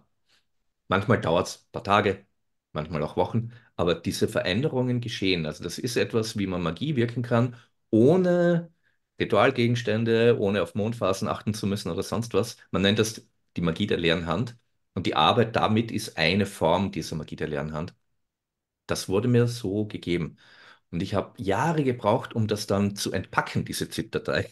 Und äh, jetzt, äh, ich setze das seit beinahe 20 Jahren in Seminaren ein. Das ist, wir sind wahrscheinlich inzwischen im, also fast vierstelligen Bereich, wenn nicht sogar schon vierstelligen Bereich von Leuten, die damit arbeiten, die das äh, kennengelernt haben. Es ist auch Teil meiner Magieausbildung. Und es ist auch immer das, wo die Leute immer sagen, Wahnsinn, was damit möglich ist. Und das ist erst die Schnittstelle zum Imaginablen, zur imaginablen Welt, weil dann ums Zauberschloss herum gibt es noch andere Dinge und je weiter hinaus es dann geht, umso weiter geht es ins kollektive Unbewusste. Da sollte man dann schon wissen, was man tut, wie man sich dort bewegt, aber da gibt es dann, also das sind tatsächlich Möglichkeiten, mit dieser imaginablen Welt bewusst Kontakt aufzunehmen. Und da kann ich dann auch ähm, nach Mittelerde reisen. Oder nach Hogwarts. Oder, wenn ich das möchte, in die Traumlande von Lovecraft. SpongeBob hat gesagt, Fantasie. Ja, es ist, Imagination kann man lernen, sagst du. Ja, ja, das Ich, lässt sich lernen. ich schreibe auch ab und zu Kurzgeschichten und die sind auch ein bisschen spooky und gruselig. Und ich habe auch gemerkt, wenn ich mich hinsetze und möchte schreiben, ich will jetzt, weil ich jetzt, ich habe jetzt vier Stunden Zeit oder fünf Stunden Zeit, was nicht so oft passiert. Ich will jetzt an dieser Geschichte weiterschreiben. Da kommt nur Mist bei raus. Das ist wirklich, da kommt nur Mist bei raus. Es muss wirklich, wie du sagst, es, du musst dich hinsetzen oder du machst gerade irgendwas anderes, es knallt und dann sprudelt es aber auch stundenlang aus einem heraus und dann, ich habe mich schon immer gewundert, was dieser Vorgang, äh, was diesen Vorgang irgendwie, ähm, ja, äh, in Gang bringt. hm. Wo das herkommt, gell? Denn manchmal, eigentlich ist entweder er kommt gar nichts oder kommt nur Müll oder es kommt Ja. stundenlang äh, wirklich Cooles äh, dabei raus und dann ist auch irgendwann ist, ist irgendwie die Verbindung wieder weg. Hm, So, das merke ich, ne? Das ist übrigens auch der Grund, denke ich mir oft, dass man auf so eine Eingebung warten muss, bis es wirklich passt. Warum Geschichten, die auch teilweise dann verfilmt werden, oder auch wenn es nur Bücher sind manchmal, die ersten Geschichten mega gut sind und die Nachfolger dann oft kacke sind, weil man denkt, ich muss jetzt nachlegen. Die Leute, die haben das echt gefeiert jetzt beim ersten Mal. Jetzt muss ich nachlegen, muss mir irgendwas Geiles ausdenken. Und wenn du dich aktiv hinsetzt und aktiv dir was überlegst, du willst jetzt, dass dir was einfällt, dann passiert das nicht. Dann kommt, dann stückelt sich dein Gehirn irgendwas zusammen, was halt. Ja, ja. Sagen wir so, die, die große Kunst ist es natürlich, jemand, der das beruflich macht, dass er das auch zu einem Handwerk macht, dass er da immer wieder äh, rangeht. Also bis zu einem gewissen Grad ist es natürlich auch Handwerk, aber ja, oft ist es halt nur Handwerk. Und da fehlt dann diese, dieser Funke, diese spezielle Inspiration. Und genau das ist eben das, was mich bei Lovecraft so begeistert hat, dass ich gemerkt habe, da ist dieses noch mehr dahinter. Und, ja, und das fehlt oft in Fortsetzungen, gebe ich dir vollkommen recht. Da glaubst du, dass Lovecraft aktiv den Zugang zu dieser imaginablen Welt irgendwie entdeckt oder, oder gefunden oder auch oder sogar gesucht hat oder hat er gar nicht, in Anführungszeichen, gar nicht gewusst, was er tut? Ja, das, das ist schwer zu sagen. Ähm, Dazu, dazu bin ich auch zu wenig in seiner Biografie drinnen. Ich meine, man müsste mal seine Briefe lesen. Er hat ja, Hm. glaub, er hat ja wahnsinnig Briefe geschrieben. Äh, heute wäre er so, er hätte wahrscheinlich nichts anderes getan, als auf Social Media gepostet. So, hat, äh, von, von seiner Zeit, ich, ich weiß nicht, wenn überhaupt ein Viertel hat er seine Geschichten geschrieben, der Rest waren Briefe. Ähm, und keine Ahnung, die, die habe ich nie gelesen. Äh, also es gibt, gibt da Publikationen dazu. Vielleicht findet man da drinnen was. Mein Gefühl ist, dass er es nicht aktiv gesucht hat, aber darauf gestoßen ist. Ähm, wie gesagt, er hatte ja in seiner Kindheit ständig, der wurde jahrelang gequält von Albträumen. Und Träume sind ein Zugang zum Imaginablen. Leider in seinem Fall halt ein, ein negativer. Ähm, Und, und er hat viel gelesen und ich glaube, so für, für einen so ähm, sensitiven Charakter, wie er es war, haben sich da schon Türen geöffnet. Wie bewusst ihm das war, weiß ich nicht. Ähm, weil, also so die, sich, sich selber so reflektieren zu können oder die eigene Arbeit so reflektieren zu können, dann noch zusätzlich, ähm, ist mir bisher eben so explizit eben wirklich nur von Tolkien und von Ursula K. Le Guin bekannt, dass sie das auch so geschrieben haben. Wobei ich schon mit einigen Schriftstellern Kontakte hatte und viele haben gesagt, ja, ja, da ist schon was aber sie haben sich nie so damit auseinandergesetzt, philosophisch. Ja. Richard Gavin, der fällt mir noch ein. Das ist ein zeitgenössischer. Der ist auch äh, Schriftsteller von Weird Fiction und Magier.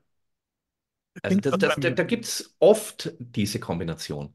Da klingelt es bei mir ein bisschen bei dem Namen. Was hat er geschrieben? Hast du was im Kopf gerade? Dann. Ähm, ja, Sylvan Dread zum Beispiel, eine Kurzgeschichtensammlung, äh, aber er schreibt auch Fachliteratur. Mhm. Ja, äh, The Moribund Portal. Ähm, ich habe ihn jetzt ähm, unlängst interviewt für meine Reihe Nimataion, wo ich meine Gäste immer frage, was war die Lieblingsgeschichte in deiner Kindheit? Also, ich finde das ja total spannend, dass viele Okkultisten oder Magier auch Fantastik schreiben. Ja, auch die Großen, auch Blavatsky hat äh, Geschichten, gesch also so unheimliche Geschichten geschrieben. Alistair Crowley ähm, immer wieder und ganz bekannt, ja natürlich, ich meine, sowas wie jemand wie Alan Moore oder Grant Morrison Comics schreiben oder auch Romane, die auch immer im fantastischen Bereich spielen. Das ist schon sehr spannend. Wie gesagt, da ist Mutants and Mystics eine Offenbarung zu, warum das so ist, Ja. was es damit auf sich hat. Whitley Strieber. Ich meine, Strieber wäre der neue Stephen King geworden, äh, auch von, vom Bekanntheitsgrad her, wenn er nicht seine Erlebnisse gehabt hätte, seine Bücher. Ich meine, der, der, und eben auch Fantastikautor, auch äh, unheimliche Romane. Ich meine, Wolfen, das ist so großartig. Und dann passiert ihm, was ihm passiert ist, und er wurde für was ganz anderes bekannt. Aber auch hier wieder ein, ein Schriftsteller. Und, und das, was ihm da passiert ist, vieles erlebt er ja auch mit Hilfe seiner Imagination. Bewusst, oder? Ja, Whitley Strieber bewusst. Der ist sehr bewusst. Du hast die Briefe angeschrieben von Lovecraft. Das waren, glaube ich, äh, ich meine, gelesen zu haben, über 100.000 Briefe, die er im Laufe seines Lebens geschrieben hat. Also der hat ja äh, in einer Tour Briefe geschrieben, wie du schon sagst. Auf Instagram wäre er, hätte er eine Million Follower. Ähm, da ging, er hat ja diskutiert über verschiedene andere liter literarische Werke. Er hat philosophiert und, und was weiß ich, was nicht alles, mit wem er Ja, alles. Leserbriefe und jeden Scheiß musste er kommentieren. Also, wenn er stattdessen einfach geschrieben hätte, das wäre, also jetzt seine, seine Bücher äh, geschrieben hätte, das, da, da hätte der Welt viel mehr schenken können. Aber hm, ja, Ich denke auch oft, dass seine Geschichten und seine Gedanken, ich, und ich frage mich oft, ob seine Geschichten ihn auch privat so ein bisschen, wie soll ich sagen, äh, persönlich auch verfolgt haben. Haunted, würde man sagen im Englischen. Ob die vielleicht ein Mhm. bisschen ihn, ihn gejagt haben, äh, in der Nacht oder auch am Tag. Ob er vielleicht sehr in den Geschichten sich auch irgendwie verloren hat. Ich meine, gucken wir uns seine ich bin mit der Bio auch nur so basic vertraut. Also ich, ich weiß die, die Basics. Ich weiß, dass er immer ein kränkliches Kind war. Er wurde, er ist ganz lange nicht in die Schule gegangen. Er konnte nicht rein, weil er immer, er war immer krank. Mhm. Er war immer krank. Er wurde verhätschelt, er wurde halt äh, gekleidet wie ein Mädchen, er wurde behandelt wie ein Mädchen. Ähm, der Vater ist früh gestorben. Ähm, sie, sie wurden arm, also die Familie wurde recht schnell dann auch sehr arm und, und das hat, das hat ihn, das war auch so ein Ding, was ihn schwer getroffen hat. Er war auch ein bisschen, misan ein bisschen, er war misanthrop, absolut. sagen. Er war Absolut. kein Menschenfreund. Nein, Und er, er war auch ein totaler Materialist. ja. Und ich, ich, er, er hat immer abgelehnt, dass es irgendwas Übernatürliches ähm, tatsächlich gibt.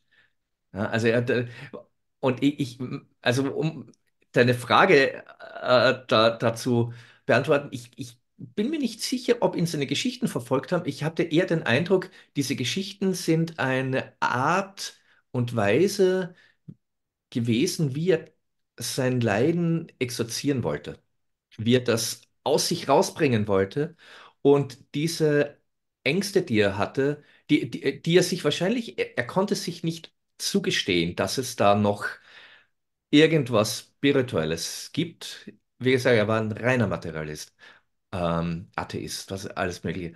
Aber in seinen Geschichten konnte er das irgendwie verarbeiten und dem Ausdruck verleihen. Wahrscheinlich war das auch etwas, wodurch es ihm leichter wurde. Ich denke mir manchmal, ich sehe das ähnlich wie du, ja, er war Materialist und er hat an diese übersinnlichen Dinge nicht wirklich geglaubt, sagt man. Ich kann mir vorstellen, dass er vielleicht schon an diese Dinge, man, man sagt ja auch, dass er seinen Rassismus, auch ähm, dieses Fremde und die Angst vor dem Fremden, das spiegelte vermutlich auch seinen Rassismus vielleicht auch, äh, auch wieder, ne? Dass er, ähm, er hat ja auch ähm, Menschen anderer Herkunft in seinen Geschichten ziemlich, ziemlich äh, blöd dastehen und aussehen lassen und, und auch im Verhalten immer dümmlich haben die gewirkt und, und es waren immer die waren immer dumm und, und ähm, ähm, schmutzig und was weiß ich nicht alles. Und die Sprache war komisch und was weiß ich nicht. Ähm, er hat vielleicht auch, vielleicht hat, ja, vielleicht hat er seine, seine Angst vor fremden Menschen und vor fremden Ethnien vielleicht da reingewurstet, das glaube ich schon. Vielleicht war sich auch nur noch, vielleicht war ein, ein Mensch, der eine tiefsitzende Angst vor Mhm. dem, vor einem, vor einer übergeordneten Macht vielleicht hatte, vor, vor Gott. Ja, Hat er nicht an Gott geglaubt? Er will nicht an Gott glauben, so wie ich nicht an den biblischen Gott glaube. Und ich denke aber, dass es irgendwas Höheres gibt. Aber, und das sind wir wieder. Deswegen kann ich mich gut damit identifizieren. Ich weiß nicht, was es ist. Ich bin überzeugt, dass es irgendwo im Universum oder drumherum, who knows, irgendwo sitzt irgendetwas, das uns vielleicht nicht beobachtet. Ich denke nicht, dass wir beobachtet werden von diesem etwas. Ich denke nicht, dass es uns steuert oder leitet. Es hat irgendwann mal äh, Schnips gemacht, dann waren wir da, wie auch immer. Äh, der Vorgang, der Vorgang war, sich darüber den Kopf zu zerbrechen, macht keinen Sinn, das hat keinen Wert. Aber ich denke, da ist etwas. Ähm, Perry Roden Roman, glaube ich, wird das als S einfach beschrieben. Ähm, ne, ne, ne wahnsinnig, ähm, es ist etwas, wie soll man sagen, was Metaphysisches vielleicht. Es ist, S ist so ein, so ein, so ein Wesen, das, das äh, ja, es ist halt nicht sichtbar, es ist einfach da. Es, es kann alles sein, ne? Es ist so, so, Philipp K. Dick hat es Walis genannt. ja, genau. Und so, ich denke auch, dass es vielleicht so etwas sein könnte, ob es jetzt mit uns kommunizieren will oder nicht, was weiß ich, oder ob es das vielleicht tut es das ja und wir wissen es nur nicht und wir kriegen es irgendwie nicht mit. Ja, aber lange Rede, kurzer Sinn. Es ist etwas, was ich mir nicht vorstellen kann. Ich kann mir vorstellen, dass es das gibt, aber was es ist, kann ich mir nicht vorstellen. Das könnte ich mir in meinen kühnsten Träumen nicht ausmalen. Denn wenn man mal guckt das Universum an, wie unendlich groß es ist und was es da nicht alles gibt und was jeden Tag neu entdeckt wird. Guck allein unseren Planeten an. Ähm, dieser keine Ahnung, diese, diese, diese, dieser runde Ameisenhaufen, auf dem wir Häuser bauen, äh, das ist, und, und was weiß ich nicht, alles äh, erschaffen und, und erfinden, das ist, das ist verrückt. Das ist verrückt, ne? Und irgendjemand hat das, hat, hat uns so gemacht, irgendjemand oder irgendetwas hat uns äh, geschaffen. Und, und nicht zu wissen, was es ist, kann einem wahnsinnige Angst machen. Und so ging es vielleicht auch Lovecraft. Und das hat er in seinen Geschichten vielleicht auch wieder verwurstet, dass er nicht, nicht wusste, er hat vielleicht auch umgeguckt in seiner Welt, die hat er ja aufmerksam beobachtet, seine Umwelt, und hat gedacht, Mensch, was, wo kommt der ganze Scheiß hierher? Das, das macht mich verrückt vielleicht, ne? Ja, ja. Also ich erkenne in ihm etwas wieder, das ich auch bei vielen Zeitgenossen beobachte. Ich nenne das so die Zaungäste der Magie. Ähm, das sind Menschen, die total fasziniert sind von magischen, spirituellen, was weiß ich, so äh, äh, Dingen, Zusammenhängen, aber sich nicht wirklich trauen, sich ganz ernsthaft darauf einzulassen. Aus unterschiedlichen Gründen. Ähm, meistens ist es eine Weltbildfrage. So, das kann ja nicht funktionieren. Das ist ja, ich, ich weiß ja, ich, ich bin ja äh, gut erzogen, das ist Blödsinn. Ähm, aber es lässt sie nicht in Ruhe. Sie müssen immer wieder mal, äh, vor allem die, die besonders darauf hinhacken, immer wieder.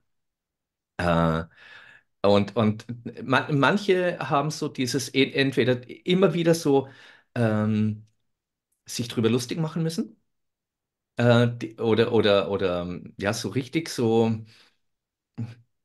Ich, ich habe immer den Eindruck, das sind so wie wie diejenigen, die die Schwule triezen äh, und ihre eigene Homosexualität nicht anerkennen wollen.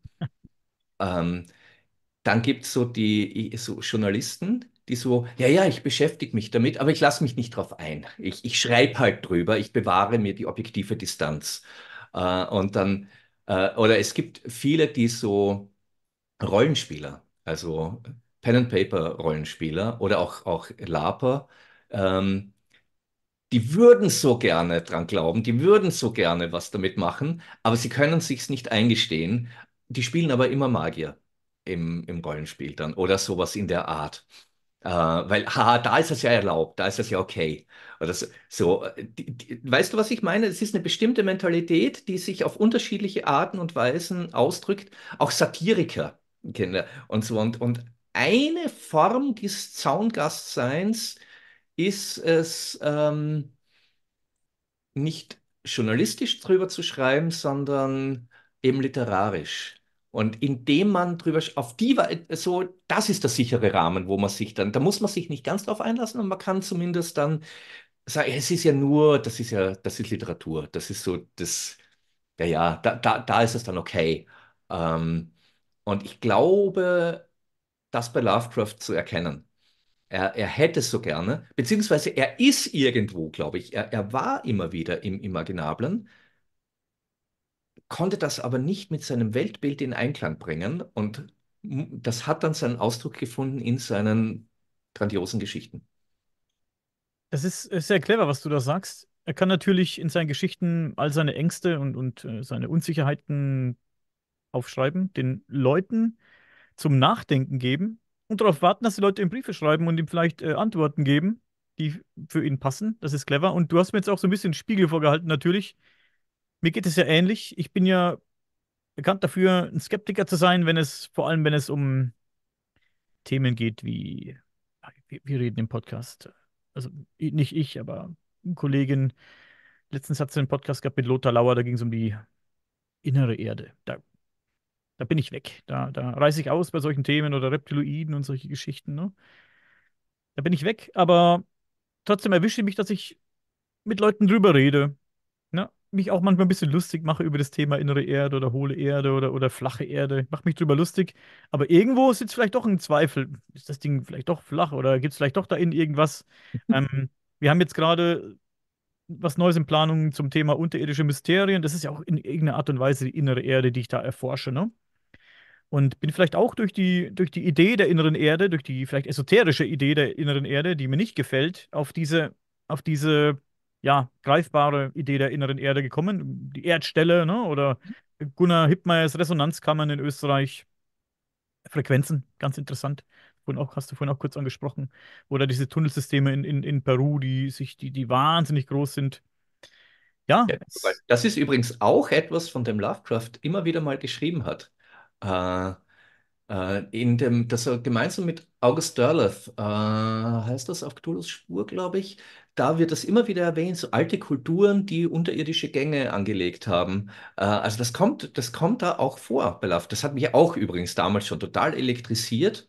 Ja, und jetzt, ich meine, ich kenne Heinrich und Ingrid Kusch persönlich, ich war mit ihnen in Erdstellen, äh, zwölf Apostelzeche und so weiter. Und, und ja, und da gibt es einige Ungereimtheiten, aber das gehört sich so für Mysterien. Ähm, das ist, das ist spannend, ja. Und ich, ich persönlich, ich glaube auch nicht, dass die Erde hohl ist, aber ich bin davon überzeugt, dass es mm, weit mehr ähm, Hohlräume in der Erdkruste gibt, als uns bewusst ist. Und ja, das ist, das ist spannend. Da gibt's, da gibt's das. Und es gibt natürlich auch wiederum die Metapher. Ja, da sind wir aber im Imaginär. Und das ist das, das Problem, wenn einem da das metaphysische Verständnis fehlt dafür, wie das Imaginable und die Physis miteinander interagieren, dass dann Dinge, die man im Imaginablen erlebt, in einer mystischen Schau, in einer prophetischen Offenbarung, in einer künstlerischen Vision, äh, in, in äh, äh, schamanischen Reisen oder auch in, eben, wie gesagt, in psychedelischen Erfahrungen, dass man das für bare Münze nimmt. Das ist, ähm, weil, uns das Verständnis dafür fehlt, äh, glauben wir, dass wir, und dort ist es eins zu eins, dort ist es literarisch, also es literal, äh, äh, buchstäblich zu nehmen, aber hier müssen wir es als Metapher übersetzen. Das ist so ähnlich wie das Feengold. In der Anderswelt kriegst du das Gold, äh, und dort ist das Gold. Und wenn du hierher zurückkommst, dann ist eine andere Zeit vergangen und dann sind es nur noch welke Blätter oder Kohlestücke oder so irgendwas. Das heißt nicht, dass es nichts wert ist. Es ist einfach nur anders. Es ist eine Metapher. Umgekehrt müssen wir auch, das ist ein kurzer Sidestep in die Magie, genau deswegen werden die Dinge verändert. Deswegen erstellen wir Sigillen, deswegen gibt es Zaubersprüche, deswegen werden Petitionen an die Anderswelt dann verziert, unkenntlich gemacht und so weiter. Auch to other it, um es zu verändern für die Anderswelt, weil es dort dann entsprechend verstanden wird. Also diese metaphorische Übersetzung, wenn man sich dessen nicht bewusst ist, dann kommt sowas zustande, dass man Dinge, die jemand in einer Gnosis erfahren hat, wörtlich nimmt. Und dann sind wir dabei mit, ja, ähm, am so und so vielten landen die Außerirdischen. Weil das haben sie mir gesagt. Ja, das sagen sie immer. Das, Sagen sie ja schon seit den äh, 80ern. ja, viel früher schon. Und dass der Paradigmenwechsel kommt und dass dies kommt und das kommt, das sagen die ja schon immer. Also das, das, die, die, die esoterische Szene ist da schon. Ähm, es ist John Dee, der Hofastrologe von Elisabeth I., ähm, dem haben die Engel gesagt in seinen henochischen Ritualen, ja, es wird jetzt, jetzt steht es kurz bevor, äh, das, was im Buch der Offenbarung beschrieben ist, es ist jetzt tatsächlich bald wirklich soweit und deswegen muss jetzt eine, äh, also, weil das, das steht auch in der Bibel so, dass, dass dann die Menschheit eine Sprache spricht. So, und deswegen muss jetzt äh, England diese Rolle übernehmen und wir müssen irgendwie ein, äh, da- damit, damit dann die Apokalypse beginnen kann, äh, mu muss jetzt alles kolonisiert werden und so weiter. Und er hat doch das Ohr von der Königin, äh, er soll ihr doch eingeben, äh, ein Empire zu gründen. Ich formuliere das jetzt etwas flapsig, aber diese Idee des British Empire stammt von den Engeln, mit denen John Dee Kontakt hatte. Und die haben das eben wirklich, also das war damals schon so, damit das, damit dann das jüngste Gericht passieren kann. Und es ist, es ist, es ist oft bald. Ja, immer. Es ist immer bald, ja. Es Ja, ganz genau. Ja, bald. und, und dort ist es auch bald. Wie gesagt, das sind die, die Metapher dieser Feengeschichten. Der verbringt dort eine Nacht bei der Elfenkönigin und wenn er zurückkommt, sind hier Jahre vergangen. Ja, das, dort ist es wahrscheinlich bald. Das heißt bei uns aber was ganz anderes. Wer weiß. Wir haben kurz über diese unterirdischen Tunnelsysteme äh, gesprochen. Ich will auch kurz abschweifen. Du hast gesagt, dass du dir vorstellen kannst, dass es da viel mehr gibt, als wir kennen und uns Hm? vielleicht vorstellen können. Im Kontext von unvorstellbar und fantastisch oder, oder Ja, menschengemacht? tatsächlich, tatsächlich physisch. Ja, ich meine nur, ja, also es gibt natürlich Tunnel. Ich habe letztens bei auf meiner Facebook-Seite etwas geteilt. Da hat, ähm, ich glaube, er hieß Heinz Friedrich, weiß ich gar nicht, so, ein- so ein Forscher in Südamerika ist an so einer, an so einer großen Baustelle vorbeigefahren und hat da irgendwie so, so, so einen Höhleneingang entdeckt, der da ein bisschen versteckt lag. Und er hat angehalten, ist zurückgefahren und ist da hingegangen, hat ein bisschen das, das, das äh, Gekräusel weggemacht und ist da rein, ein kleines Stück, hat einen riesen Tunnel vorgefunden und äh, später hat er noch mehr gefunden, in ganz Südamerika verteilt. Und da könnte man durch manche bequem mit dem Bus durchfahren, so groß sind die. Und man hat festgestellt, dass es sich um Tunnel handelt, die von Riesenfaultieren gegraben wurden, die vor 8.000 bis 10.000 Jahren gelebt haben. Man hat dann ja. irgendwie also wahnsinnig große Kratzspuren gefunden. Erst hat man gerätselt, was sind das für, für äh, Einkerbungen hier und, und für, für Schriftzeichen vielleicht sogar. Und dann hat man festgestellt, das waren Riesenfaultiere. Das waren also die früher, also diese, die damals gelebt haben, vor 8.000 bis 10.000 Jahren, diese Riesenfaultiere, die lebten also unterirdisch, überirdisch und zu, des Nachts vielleicht oder zur Paarung oder warum auch immer sind die dann unterirdisch ähm, da reingegangen und haben auch gemeinschaftlich vermutlich diese Höhlen gegraben. Deswegen sind die auch so groß, dass man, wie gesagt, teilweise mit einem großen Bus oder so durchfahren könnte. Also es, das sind, äh, die gehen jetzt keine zig Kilometer. Ich glaube, der längste bisher gefundene oder offiziell bestätigte ist irgendwie 700 Meter, aber es, inoffiziell gibt es welche, die sind viel länger. Ja, m- m- kurz abgeschweift jetzt, aber äh, wie gesagt, ähm, viele dieser Tunnel kann man ja gut erklären, zum Beispiel mit derartigen Dingen. Aber denkst du, es gibt auch viele Sachen, ähm, die so fantastisch und unerklärlich sind, dass man sich wirklich Gedanken drüber macht? Wie kommen die her? Unterirdisch jetzt? Ja, davon gehe ich aus. Hm. Ich meine, dazu bin ich zu sehr Fantast und Schriftsteller und habe Drehbuch unterrichtet und was, als dass ich nicht davon ausgehen würde. Also, und ich mag es auch, in einer Welt zu leben, in der es noch so viele ungeklärte Rätsel gibt, äh, und wo, wo es immer wieder neue Entdeckungen gibt. Sehr spannend. Lass uns, äh, bevor wir Schluss machen, nochmal kurz äh, ein bisschen weiter nach oben gehen zum kosmischen Horror, um nochmal äh, direkt auf Lovecraft zu sprechen äh, zu kommen. Ähm, ja, dieser, in, in äh, die Farbe aus dem All, glaube ich, war es, da hat er geschrieben, doch war die Farbe des Himmels nicht richtig, sie war nicht von dieser Welt. Die Farben der Sonnenuntergänge waren nicht die Farben, die Sterbende sehen. Und hier haben wir die, diesen kosmischen Schrecken oder diesen kosmischen Horror, wie immer man es nennt. Ähm, die Farben sind nicht von dieser Welt. Irgendetwas kommt von außerhalb, etwas hm, Unbekanntes, Beunruhigendes. Ähm, er lässt also die Veränderung des Himmels oder die Be Beschreibung des Himmels ähm, öfter mal einfließen. Mhm. Beispiel Berge des Wahnsinns, glaube ich, beschreibt auch in, äh, wie der Himmel, ja, Berge des Wahnsinns, ganz interessant. Da habe ich mir auch was aufgeschrieben hier. Ähm, er beschreibt ja auch das äh, Nordlicht. Er beschreibt es, ähm, hm, er, er schreibt, das Nordlicht flammte seltsam am Himmel auf, geisterhafte, unwirkliche Farben, die über die Eiskuppen der Berge tanzen, als wäre die Aurora Borealis ein flackernder Vorhang, hinter dem sich die Mächte des kosmischen Horrors verbargen. Ich finde diesen Satz auch sehr stark und sehr aussagekräftig. Und ich finde es gut, hier entscheidet er sich für den romantischen Begriff Aurora Borealis, um das Nordlicht zu beschreiben. Das finde ich auch sehr gut. Das äh, passt auch gut zu ihm. Ähm, und das verleitet einen kurz abzuschweifen und darüber nachzudenken, wo der Begriff herkommt. So ging es mir. Ich musste damals erstmal nachgucken, was der meint mit Aurora Borealis. Und das ist eben, ja, es beschreibt eben, wie gesagt, das Nordlicht. Aurora mh, war eine römische Göttin, die Göttin der Morgenröte, die Schwester des Sol. Griechisch, griechische. Griechisch war es, äh, Griechisch war es, ähm, Griechisch war es dann, ähm, Ah, nee, Eos. Eos Eos, genau. Und Aurora ist die römische. Entschuldige, ja, ist schon Genau, richtig. so war das, Genau, glaube ich. Ähm, Und, genau. und äh, Schwester des Sol und äh, die Schwester der Luna, also Sonne und Mond. Und äh, im Griechischen wäre es dann, glaube ich, Helios und äh, Selene gewesen. Also, das ist ja immer, es sind zwar die gleichen Typen, Mehr oder weniger, ja. alles anders beschrieben. Also, es ist also ein Ja. sehr romantischer Begriff für das Nordlicht. Und ich finde gut, dass er das so äh, benennt. Äh, Boreas wäre dann der Nordwind. Mhm, Ne? genau.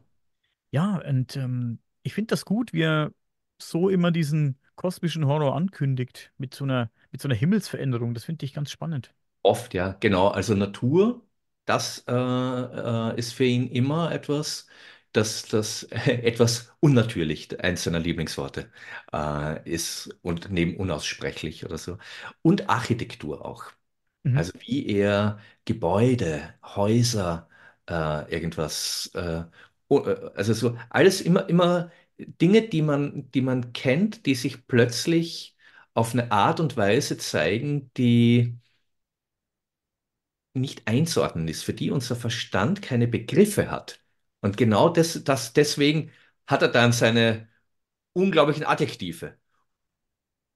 Es ist unnennbar, widernatürlich, äh, schrecklich, un unaussprechlich. Das ist ja eines seiner größten Dinge, weil es nicht mehr fassbar ist, weil es, weil es nicht mehr, ähm, eben, weil wir keine Begriffe haben dafür. Ja, auch die nicht-euklidische Geometrie, ich liebe es ja. Also, das, äh, Dimensionen, in denen es eben einfach so anders zugeht. Ähm, dass alles, was, was wir glauben, unser, ja, unser festgefügtes Weltbild, einfach nicht mehr greift. Das ist das Große. Ich eben auch Berge des Wahnsinns, die habe ich verschlungen, weiß ich noch. Ja. Wobei ich glaube sogar mein Lieblingsroman von ihm, der ihm, das ist ja alles posthum erschienen, dann ist Der Fall Charles Dexter Ward. Ich wollte es Ja, eben ansprechen. Ich wollte ihn, ich wollte ihn gerade nennen, weil, äh, weil du das alles gesagt hast. Das hat mich sehr daran erinnert. Ähm, das ist auch eine meiner Lieblingsgeschichten. Und ähm, die, die, die Hauptfigur entdeckt eben die Möglichkeit, durch alchemistische Rituale oder Verfahren Tore in eine andere Dimension zu öffnen. Ne? Das ist ähm, auch hier beschreibt er. Ja, ja, die essentiellen Salze, genau so hat er das genannt. Starker Satz. Ich kann ihn leider nicht wiedergeben, aber ähm, ich kann mich erinnern, wie David Nathan ihn mir erzählt hat in, in, in, im Hörbuch. Und das hat mich auch weggehauen, dieser, dieser, dieser lange, diese lange Beschreibung, wie er da, wie er da äh, diesen Brief äh, vorliest, äh, liest, dieser, dieser Mann, wo, wo, wo dieser, wo die Hauptfigur dann ihm das geschrieben hat, ähm, wie er da vorgeht. Auch hier beschreibt das so, glaube ich, ein unheimliches Licht und, und atmosphärische Veränderungen während dieser Rituale, um diese Portale zu öffnen. Eine hm. starke Geschichte, eine sehr starke Geschichte. Ja, eine seiner stärksten Geschichten, würde ich sagen. Schatten über genau. Innsmouth, Ja, Dexter Ward. Hm. ja, ja. Ich meine, von den kurzen ist Ja, der leuchtende Trapezoeder, ähm, ganz groß. Und ja, Cthulhu's Ruf. Also das ist, das ist die, die große, finde ich. Wird ja auch immer wieder zitiert, ist meiner Meinung nach auch der beste Einstieg. Und ähm, wird ja auch von, von vielen Magiern auch extra hergenommen. Ich weiß, äh, Peter Lavender, ähm, einer der größten Kenner von Lovecraft, der ja auch drei Romane jetzt geschrieben hat dazu, der bezieht sich da auch ganz stark drauf und sagt, also die ist, die ist nochmal speziell. Da gibt es einige spannende Interviews mit ihm, auf RuneSoup zum Beispiel, aber auch andere. Ja. Also das vielleicht, wer, wer sich da aus magischer Perspektive noch speziell und auch noch ein bisschen aus, aus konspirativer Ebene mit Lovecraft beschäftigen möchte, ähm, Peter Lavender und Alan Moore. Alan Moore ist, glaube ich, einer der größten Lovecraft-Kenner unserer Zeit. Ich sollte mal ein paar Sachen verlinken, vielleicht noch in der Videobeschreibung. Werde ich mal gucken und auch für mich selbst mal ein bisschen nachforschen. Sehr interessant, was du da alles sagst. Ja, Cthulhu, er redet oft von unvorstellbaren, unbeschreiblichen Wesenheiten, die zu unvorstellbaren Dingen in der Lage sind und seit Äonen existieren natürlich und nur darauf warten, dass ihre Zeit gekommen ist, um etwas zu tun, das ebenfalls unvorstellbar ist. Aber die, die, die wahren Absichten bleiben ja meistens ein bisschen im Nebel verborgen. Das ist, äh, und bei Lovecraft ist übrigens, finde ich, äh, also denke ich, dass äh, Gut und Böse oft ein bisschen, ist, ist eigentlich irrelevant. Ne? Das Kon- Konzept von Gut und Böse ähm, ist nicht auf diese dort erscheinenden Wesen zu übertragen, finde ich. Ne? Das, das schafft auch ein bisschen äh, diese, Mhm. diese coole Atmosphäre. Ne? Ja, ganz genau. Und es ist konsequent, dass er eben so in Andeutungen spricht, weil eben sie sind, sie übersteigen das menschliche Vorstellungsvermögen so sehr, dass wir uns ja gar nicht anmaßen können, ähm, zu verstehen, was die so, eben wie gesagt, was soll das Plankton ein Wal verstehen? Also, Ja, und, stell dir vor, du kommst in Kontakt oder wir kommen in Kontakt Ähm, das ist ja auch so eine Angst äh, von, von vielen Menschen. Also der Großteil der, der, der Großteil der Menschheit, möchte ich behaupten, interessiert sich nicht für das Thema UFO, UAP, äh, außerirdisches Leben. Das wird der, der größte Teil der Menschheit sein. Auch wenn die Szene groß ist und viele immer sagen, ja, das wird alles kommen und hin und her. Die meisten Leute interessieren sich äh, nicht dafür. Ich weiß, dass es im deutschsprachigen Raum die, die, die wenigsten haben überhaupt mitbekommen von New York Times und Washington Post Artikel. Äh, und, und auch jetzt die, die ganzen Sachen, man mag davon halten, was man will, aber dass die da unter Eid ausgesagt haben und so. Die wenigsten bei uns haben das überhaupt also registriert, geschweige denn überhaupt realisiert, was da, was das bedeuten könnte. Äh, ist nochmal ein eigenes Thema. Aber eben, und da sind wir auch wieder bei Lovecraft, wenn er meint, Ignorance is bliss. Weil wenn man, wenn man da mal sozusagen den Schleier wegzieht äh, und ein bisschen dahinter blickt, dann wird man seines Lebens nicht mehr froh. Zumindest in seinen imaginablen Bereichen.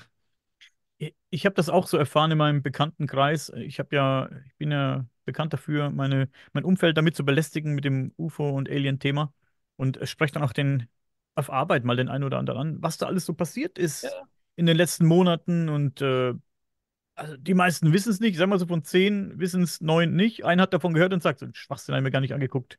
Ne? genau. Ja. Ja, okay, dann Und weil es nicht ins Weltbild passt. Das ist immer so, so ja, brav. Und das Spannende ist, die nennen sich dann wissenschaftlich. Das finde ich auch immer so großartig, ja, die meisten zumindest.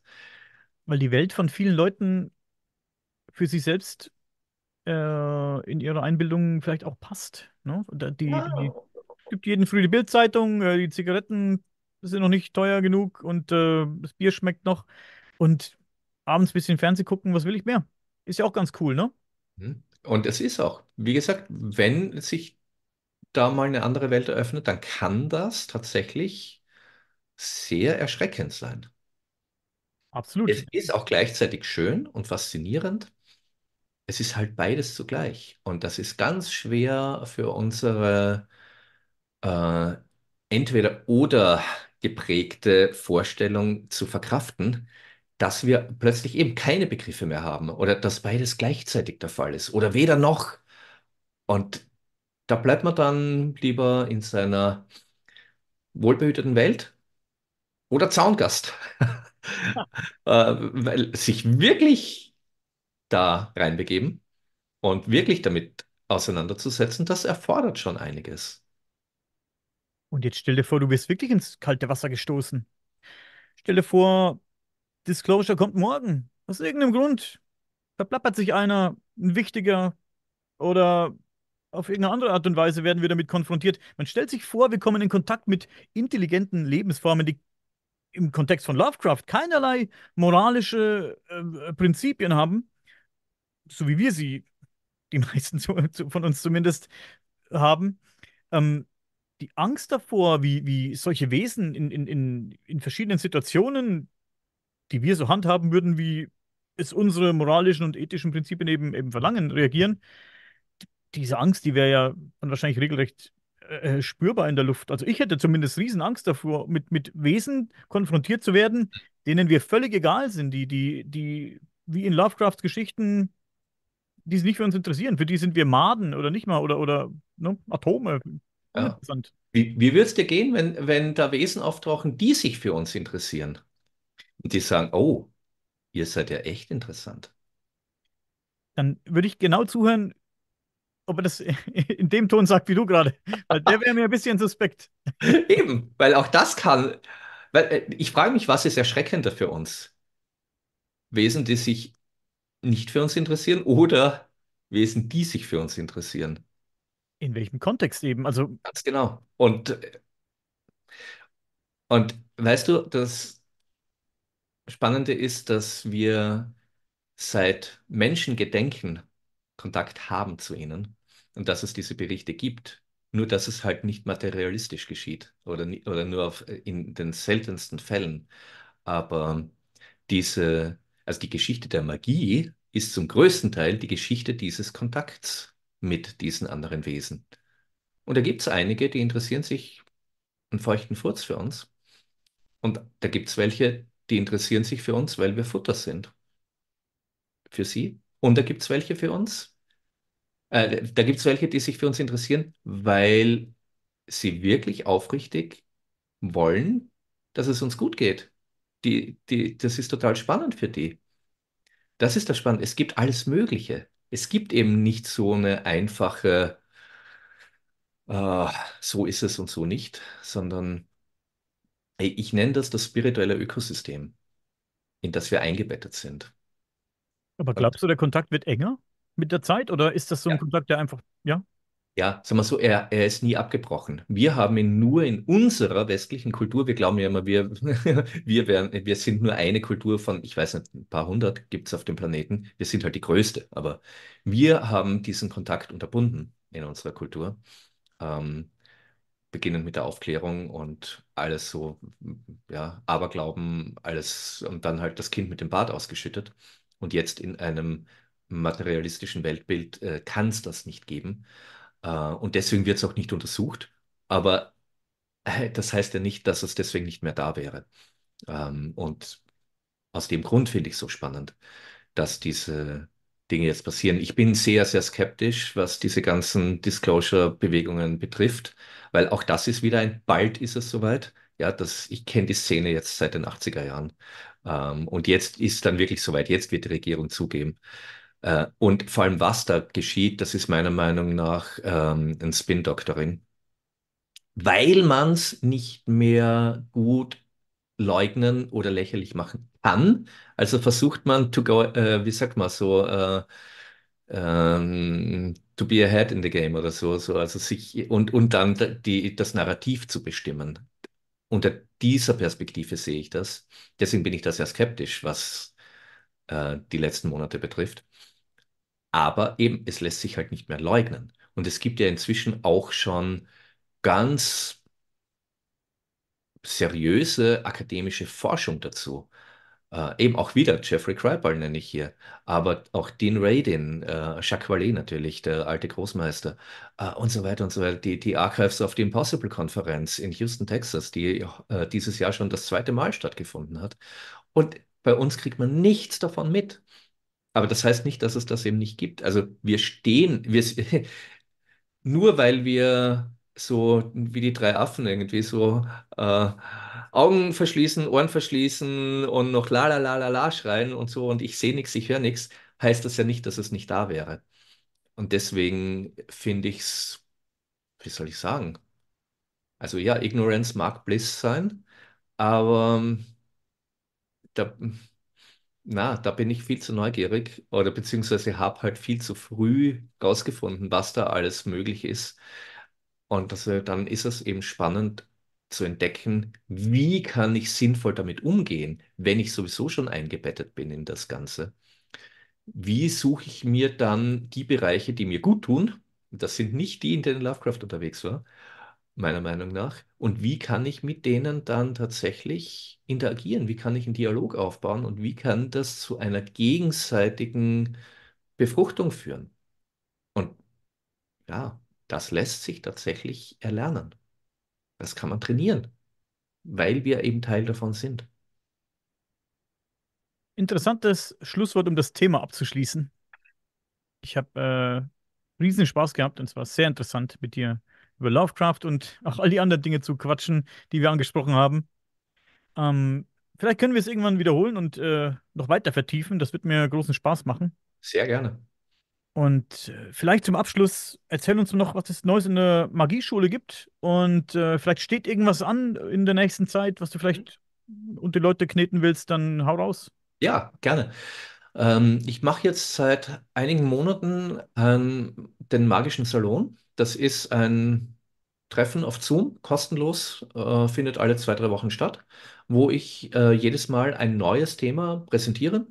Mm, Da erzähle ich was dazu, dann äh, stelle ich immer die Ausbildung vor, die ich anbiete, und dann gibt es ähm, Fragerunde, wo man mir Live-Fragen stellen kann. Da- Das ist für mich immer das Schönste, äh, direkt mit den, mit den Menschen zu reden, eben wirklich auf Augenhöhe zu sprechen. Und äh, das ist etwas, ja, es, das bereitet mir wirklich Freude, ähm, auf die Weise zu zeigen, was es in der Magieschule gibt, was da möglich ist, was man da lernen kann, äh, die anderen auch kennenzulernen.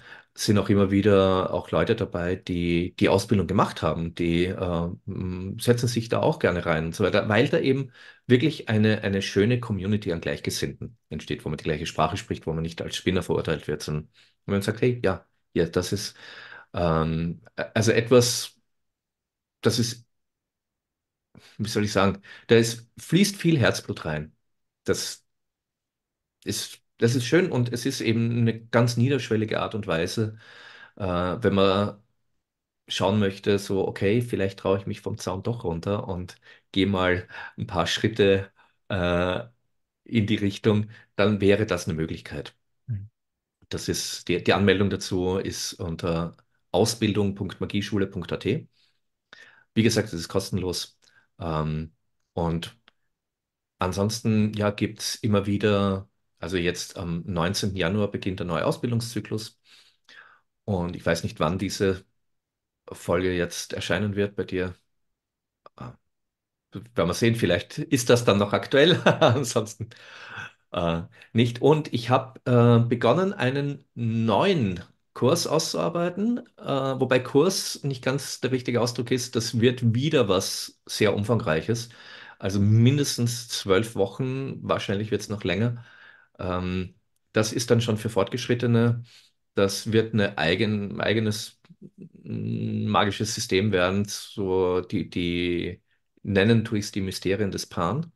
Also es geht wobei eben nicht um den griechischen Hirtengott, sondern wirklich um diese kosmische Figur ähm, des Pan, der in allen möglichen Kulturen auftaucht als dieser gehörnte Gott. Klingt übelst spannend. Ähm, ich, ich sehe immer die Werbung für deine Magieschule bei Facebook zum Beispiel und dann lese ich manchmal die Kommentare darunter und da bin ich manchmal ein bisschen geknickt, weil man merkt, dass Leute manchmal einfach kopflos kommentieren und äh, überhaupt nicht verstehen oder sich nicht damit auseinandersetzen, was, was Hm. die Magie eigentlich ist, die du da Ja, die Leute bringen willst, dass das nicht irgendwie ein Kaninchen aus dem Hut zaubern ist oder irgendwie ne, eine, eine Blume aus dem Revers ziehen, sondern ja, was ja, ja, viel ja. Das ist, das ist Social Media. Ja. Ähm, also mir fällt es auch auf, es sind vor allem zwei Fraktionen. Die einen sind die fundamentalistisch-religiösen Leute, die, für die das alles auch nur ansatzweise, was da das ist, böse und führt direkt in die Hölle. Ähm, und das andere sind die äh, skeptizistischen ja, Leute, wo es das nicht geben kann und dass das ja, also das Einzige, wie- wie Sie sich erklären können, die einzige Schublade, die Sie dafür haben, ist Charlatanerie. Ähm, und, und anstatt einfach mal zu fragen, zu sagen, hey, was ist denn das, was du da machst? Anstatt in den Dialog zu gehen, treffen sie Annahmen. Und das ist schade, ja. Ja. Ähm, äh, das, ich würde mir wünschen, dass sie mal, be bevor so eine Vorverurteilung stattfindet, mal Fragen stellen. Oder vielleicht in den Salon kommen und mal sagen, okay, ich höre es mir mal an, was das Natürlich. ist. Und dann, und dann eben nicht nur stumm dabei sitzen, sondern wirklich Fragen stellen. Eben wirklich so, äh, das, das ist mir ja wichtig bei meiner Arbeit, ähm, dass das Ganze aus dem Elfenbeinturm rauskommt. Und zu sagen, hey Leute, eben, wir sind eingebettet in das, die Welt ist magisch, das ist ja so mein Slogan ständig. Äh, was heißt das? Was bedeutet das jetzt? Wie können wir das zu gegenseitigem Nutzen einsetzen? Mhm. Genau, Leute. Setzt euch mal damit auseinander, wo ihr kommentiert und äh, guckt mal, was es da, um was es dabei überhaupt geht. Denn es ist ähm, sehr tief und äh, sehr interessant, das Ganze. Was gibt es äh, Neues bei Reicher und Stark? Ähm, ein paar Stunden bevor wir äh, uns jetzt hier zusammengesetzt haben, habe ich mit äh, Rudolf unseren Jahresrückblick 2023 aufgenommen. Ähm, ja, da ist viel. Wir haben irgendwie die einhellige Meinung gehabt, 2023 war länger, als es uns vorkommt. Also da ist so viel passiert, das reicht für locker eineinhalb Jahre. Ähm, und Aufreicher und Stark haben wir, also wir haben viele Interviews gemacht, äh, auch wirklich so mit großen Namen teilweise. Da sind einige geplant auch in der Richtung. Ähm, Rudolf wird sich noch tiefer mit Zeremonialmagie beschäftigen. Das hat er in diesem Jahr ja schon ähm, deutlich begonnen, aber da will er noch mehr drin einsteigen. Und ähm, ja, ich schaue auch, dass ich weitere große Kaliber als Interviewgäste. Es bleibt also spannend. Nur gut, dann würde ich sagen, wir machen Schluss für heute. Ich sage vielen Dank an alle Zuhörer und Zuschauer, die bis hierhin durchgehalten haben. Es war doch eine relativ äh, lange Folge heute, aber das macht nichts. Und ähm, dir tausend Dank, Bernhard. Hat mir wahnsinnigen Spaß gemacht. Und bitte bleib noch zwei Minuten bei mir, okay? Natürlich. Danke dir.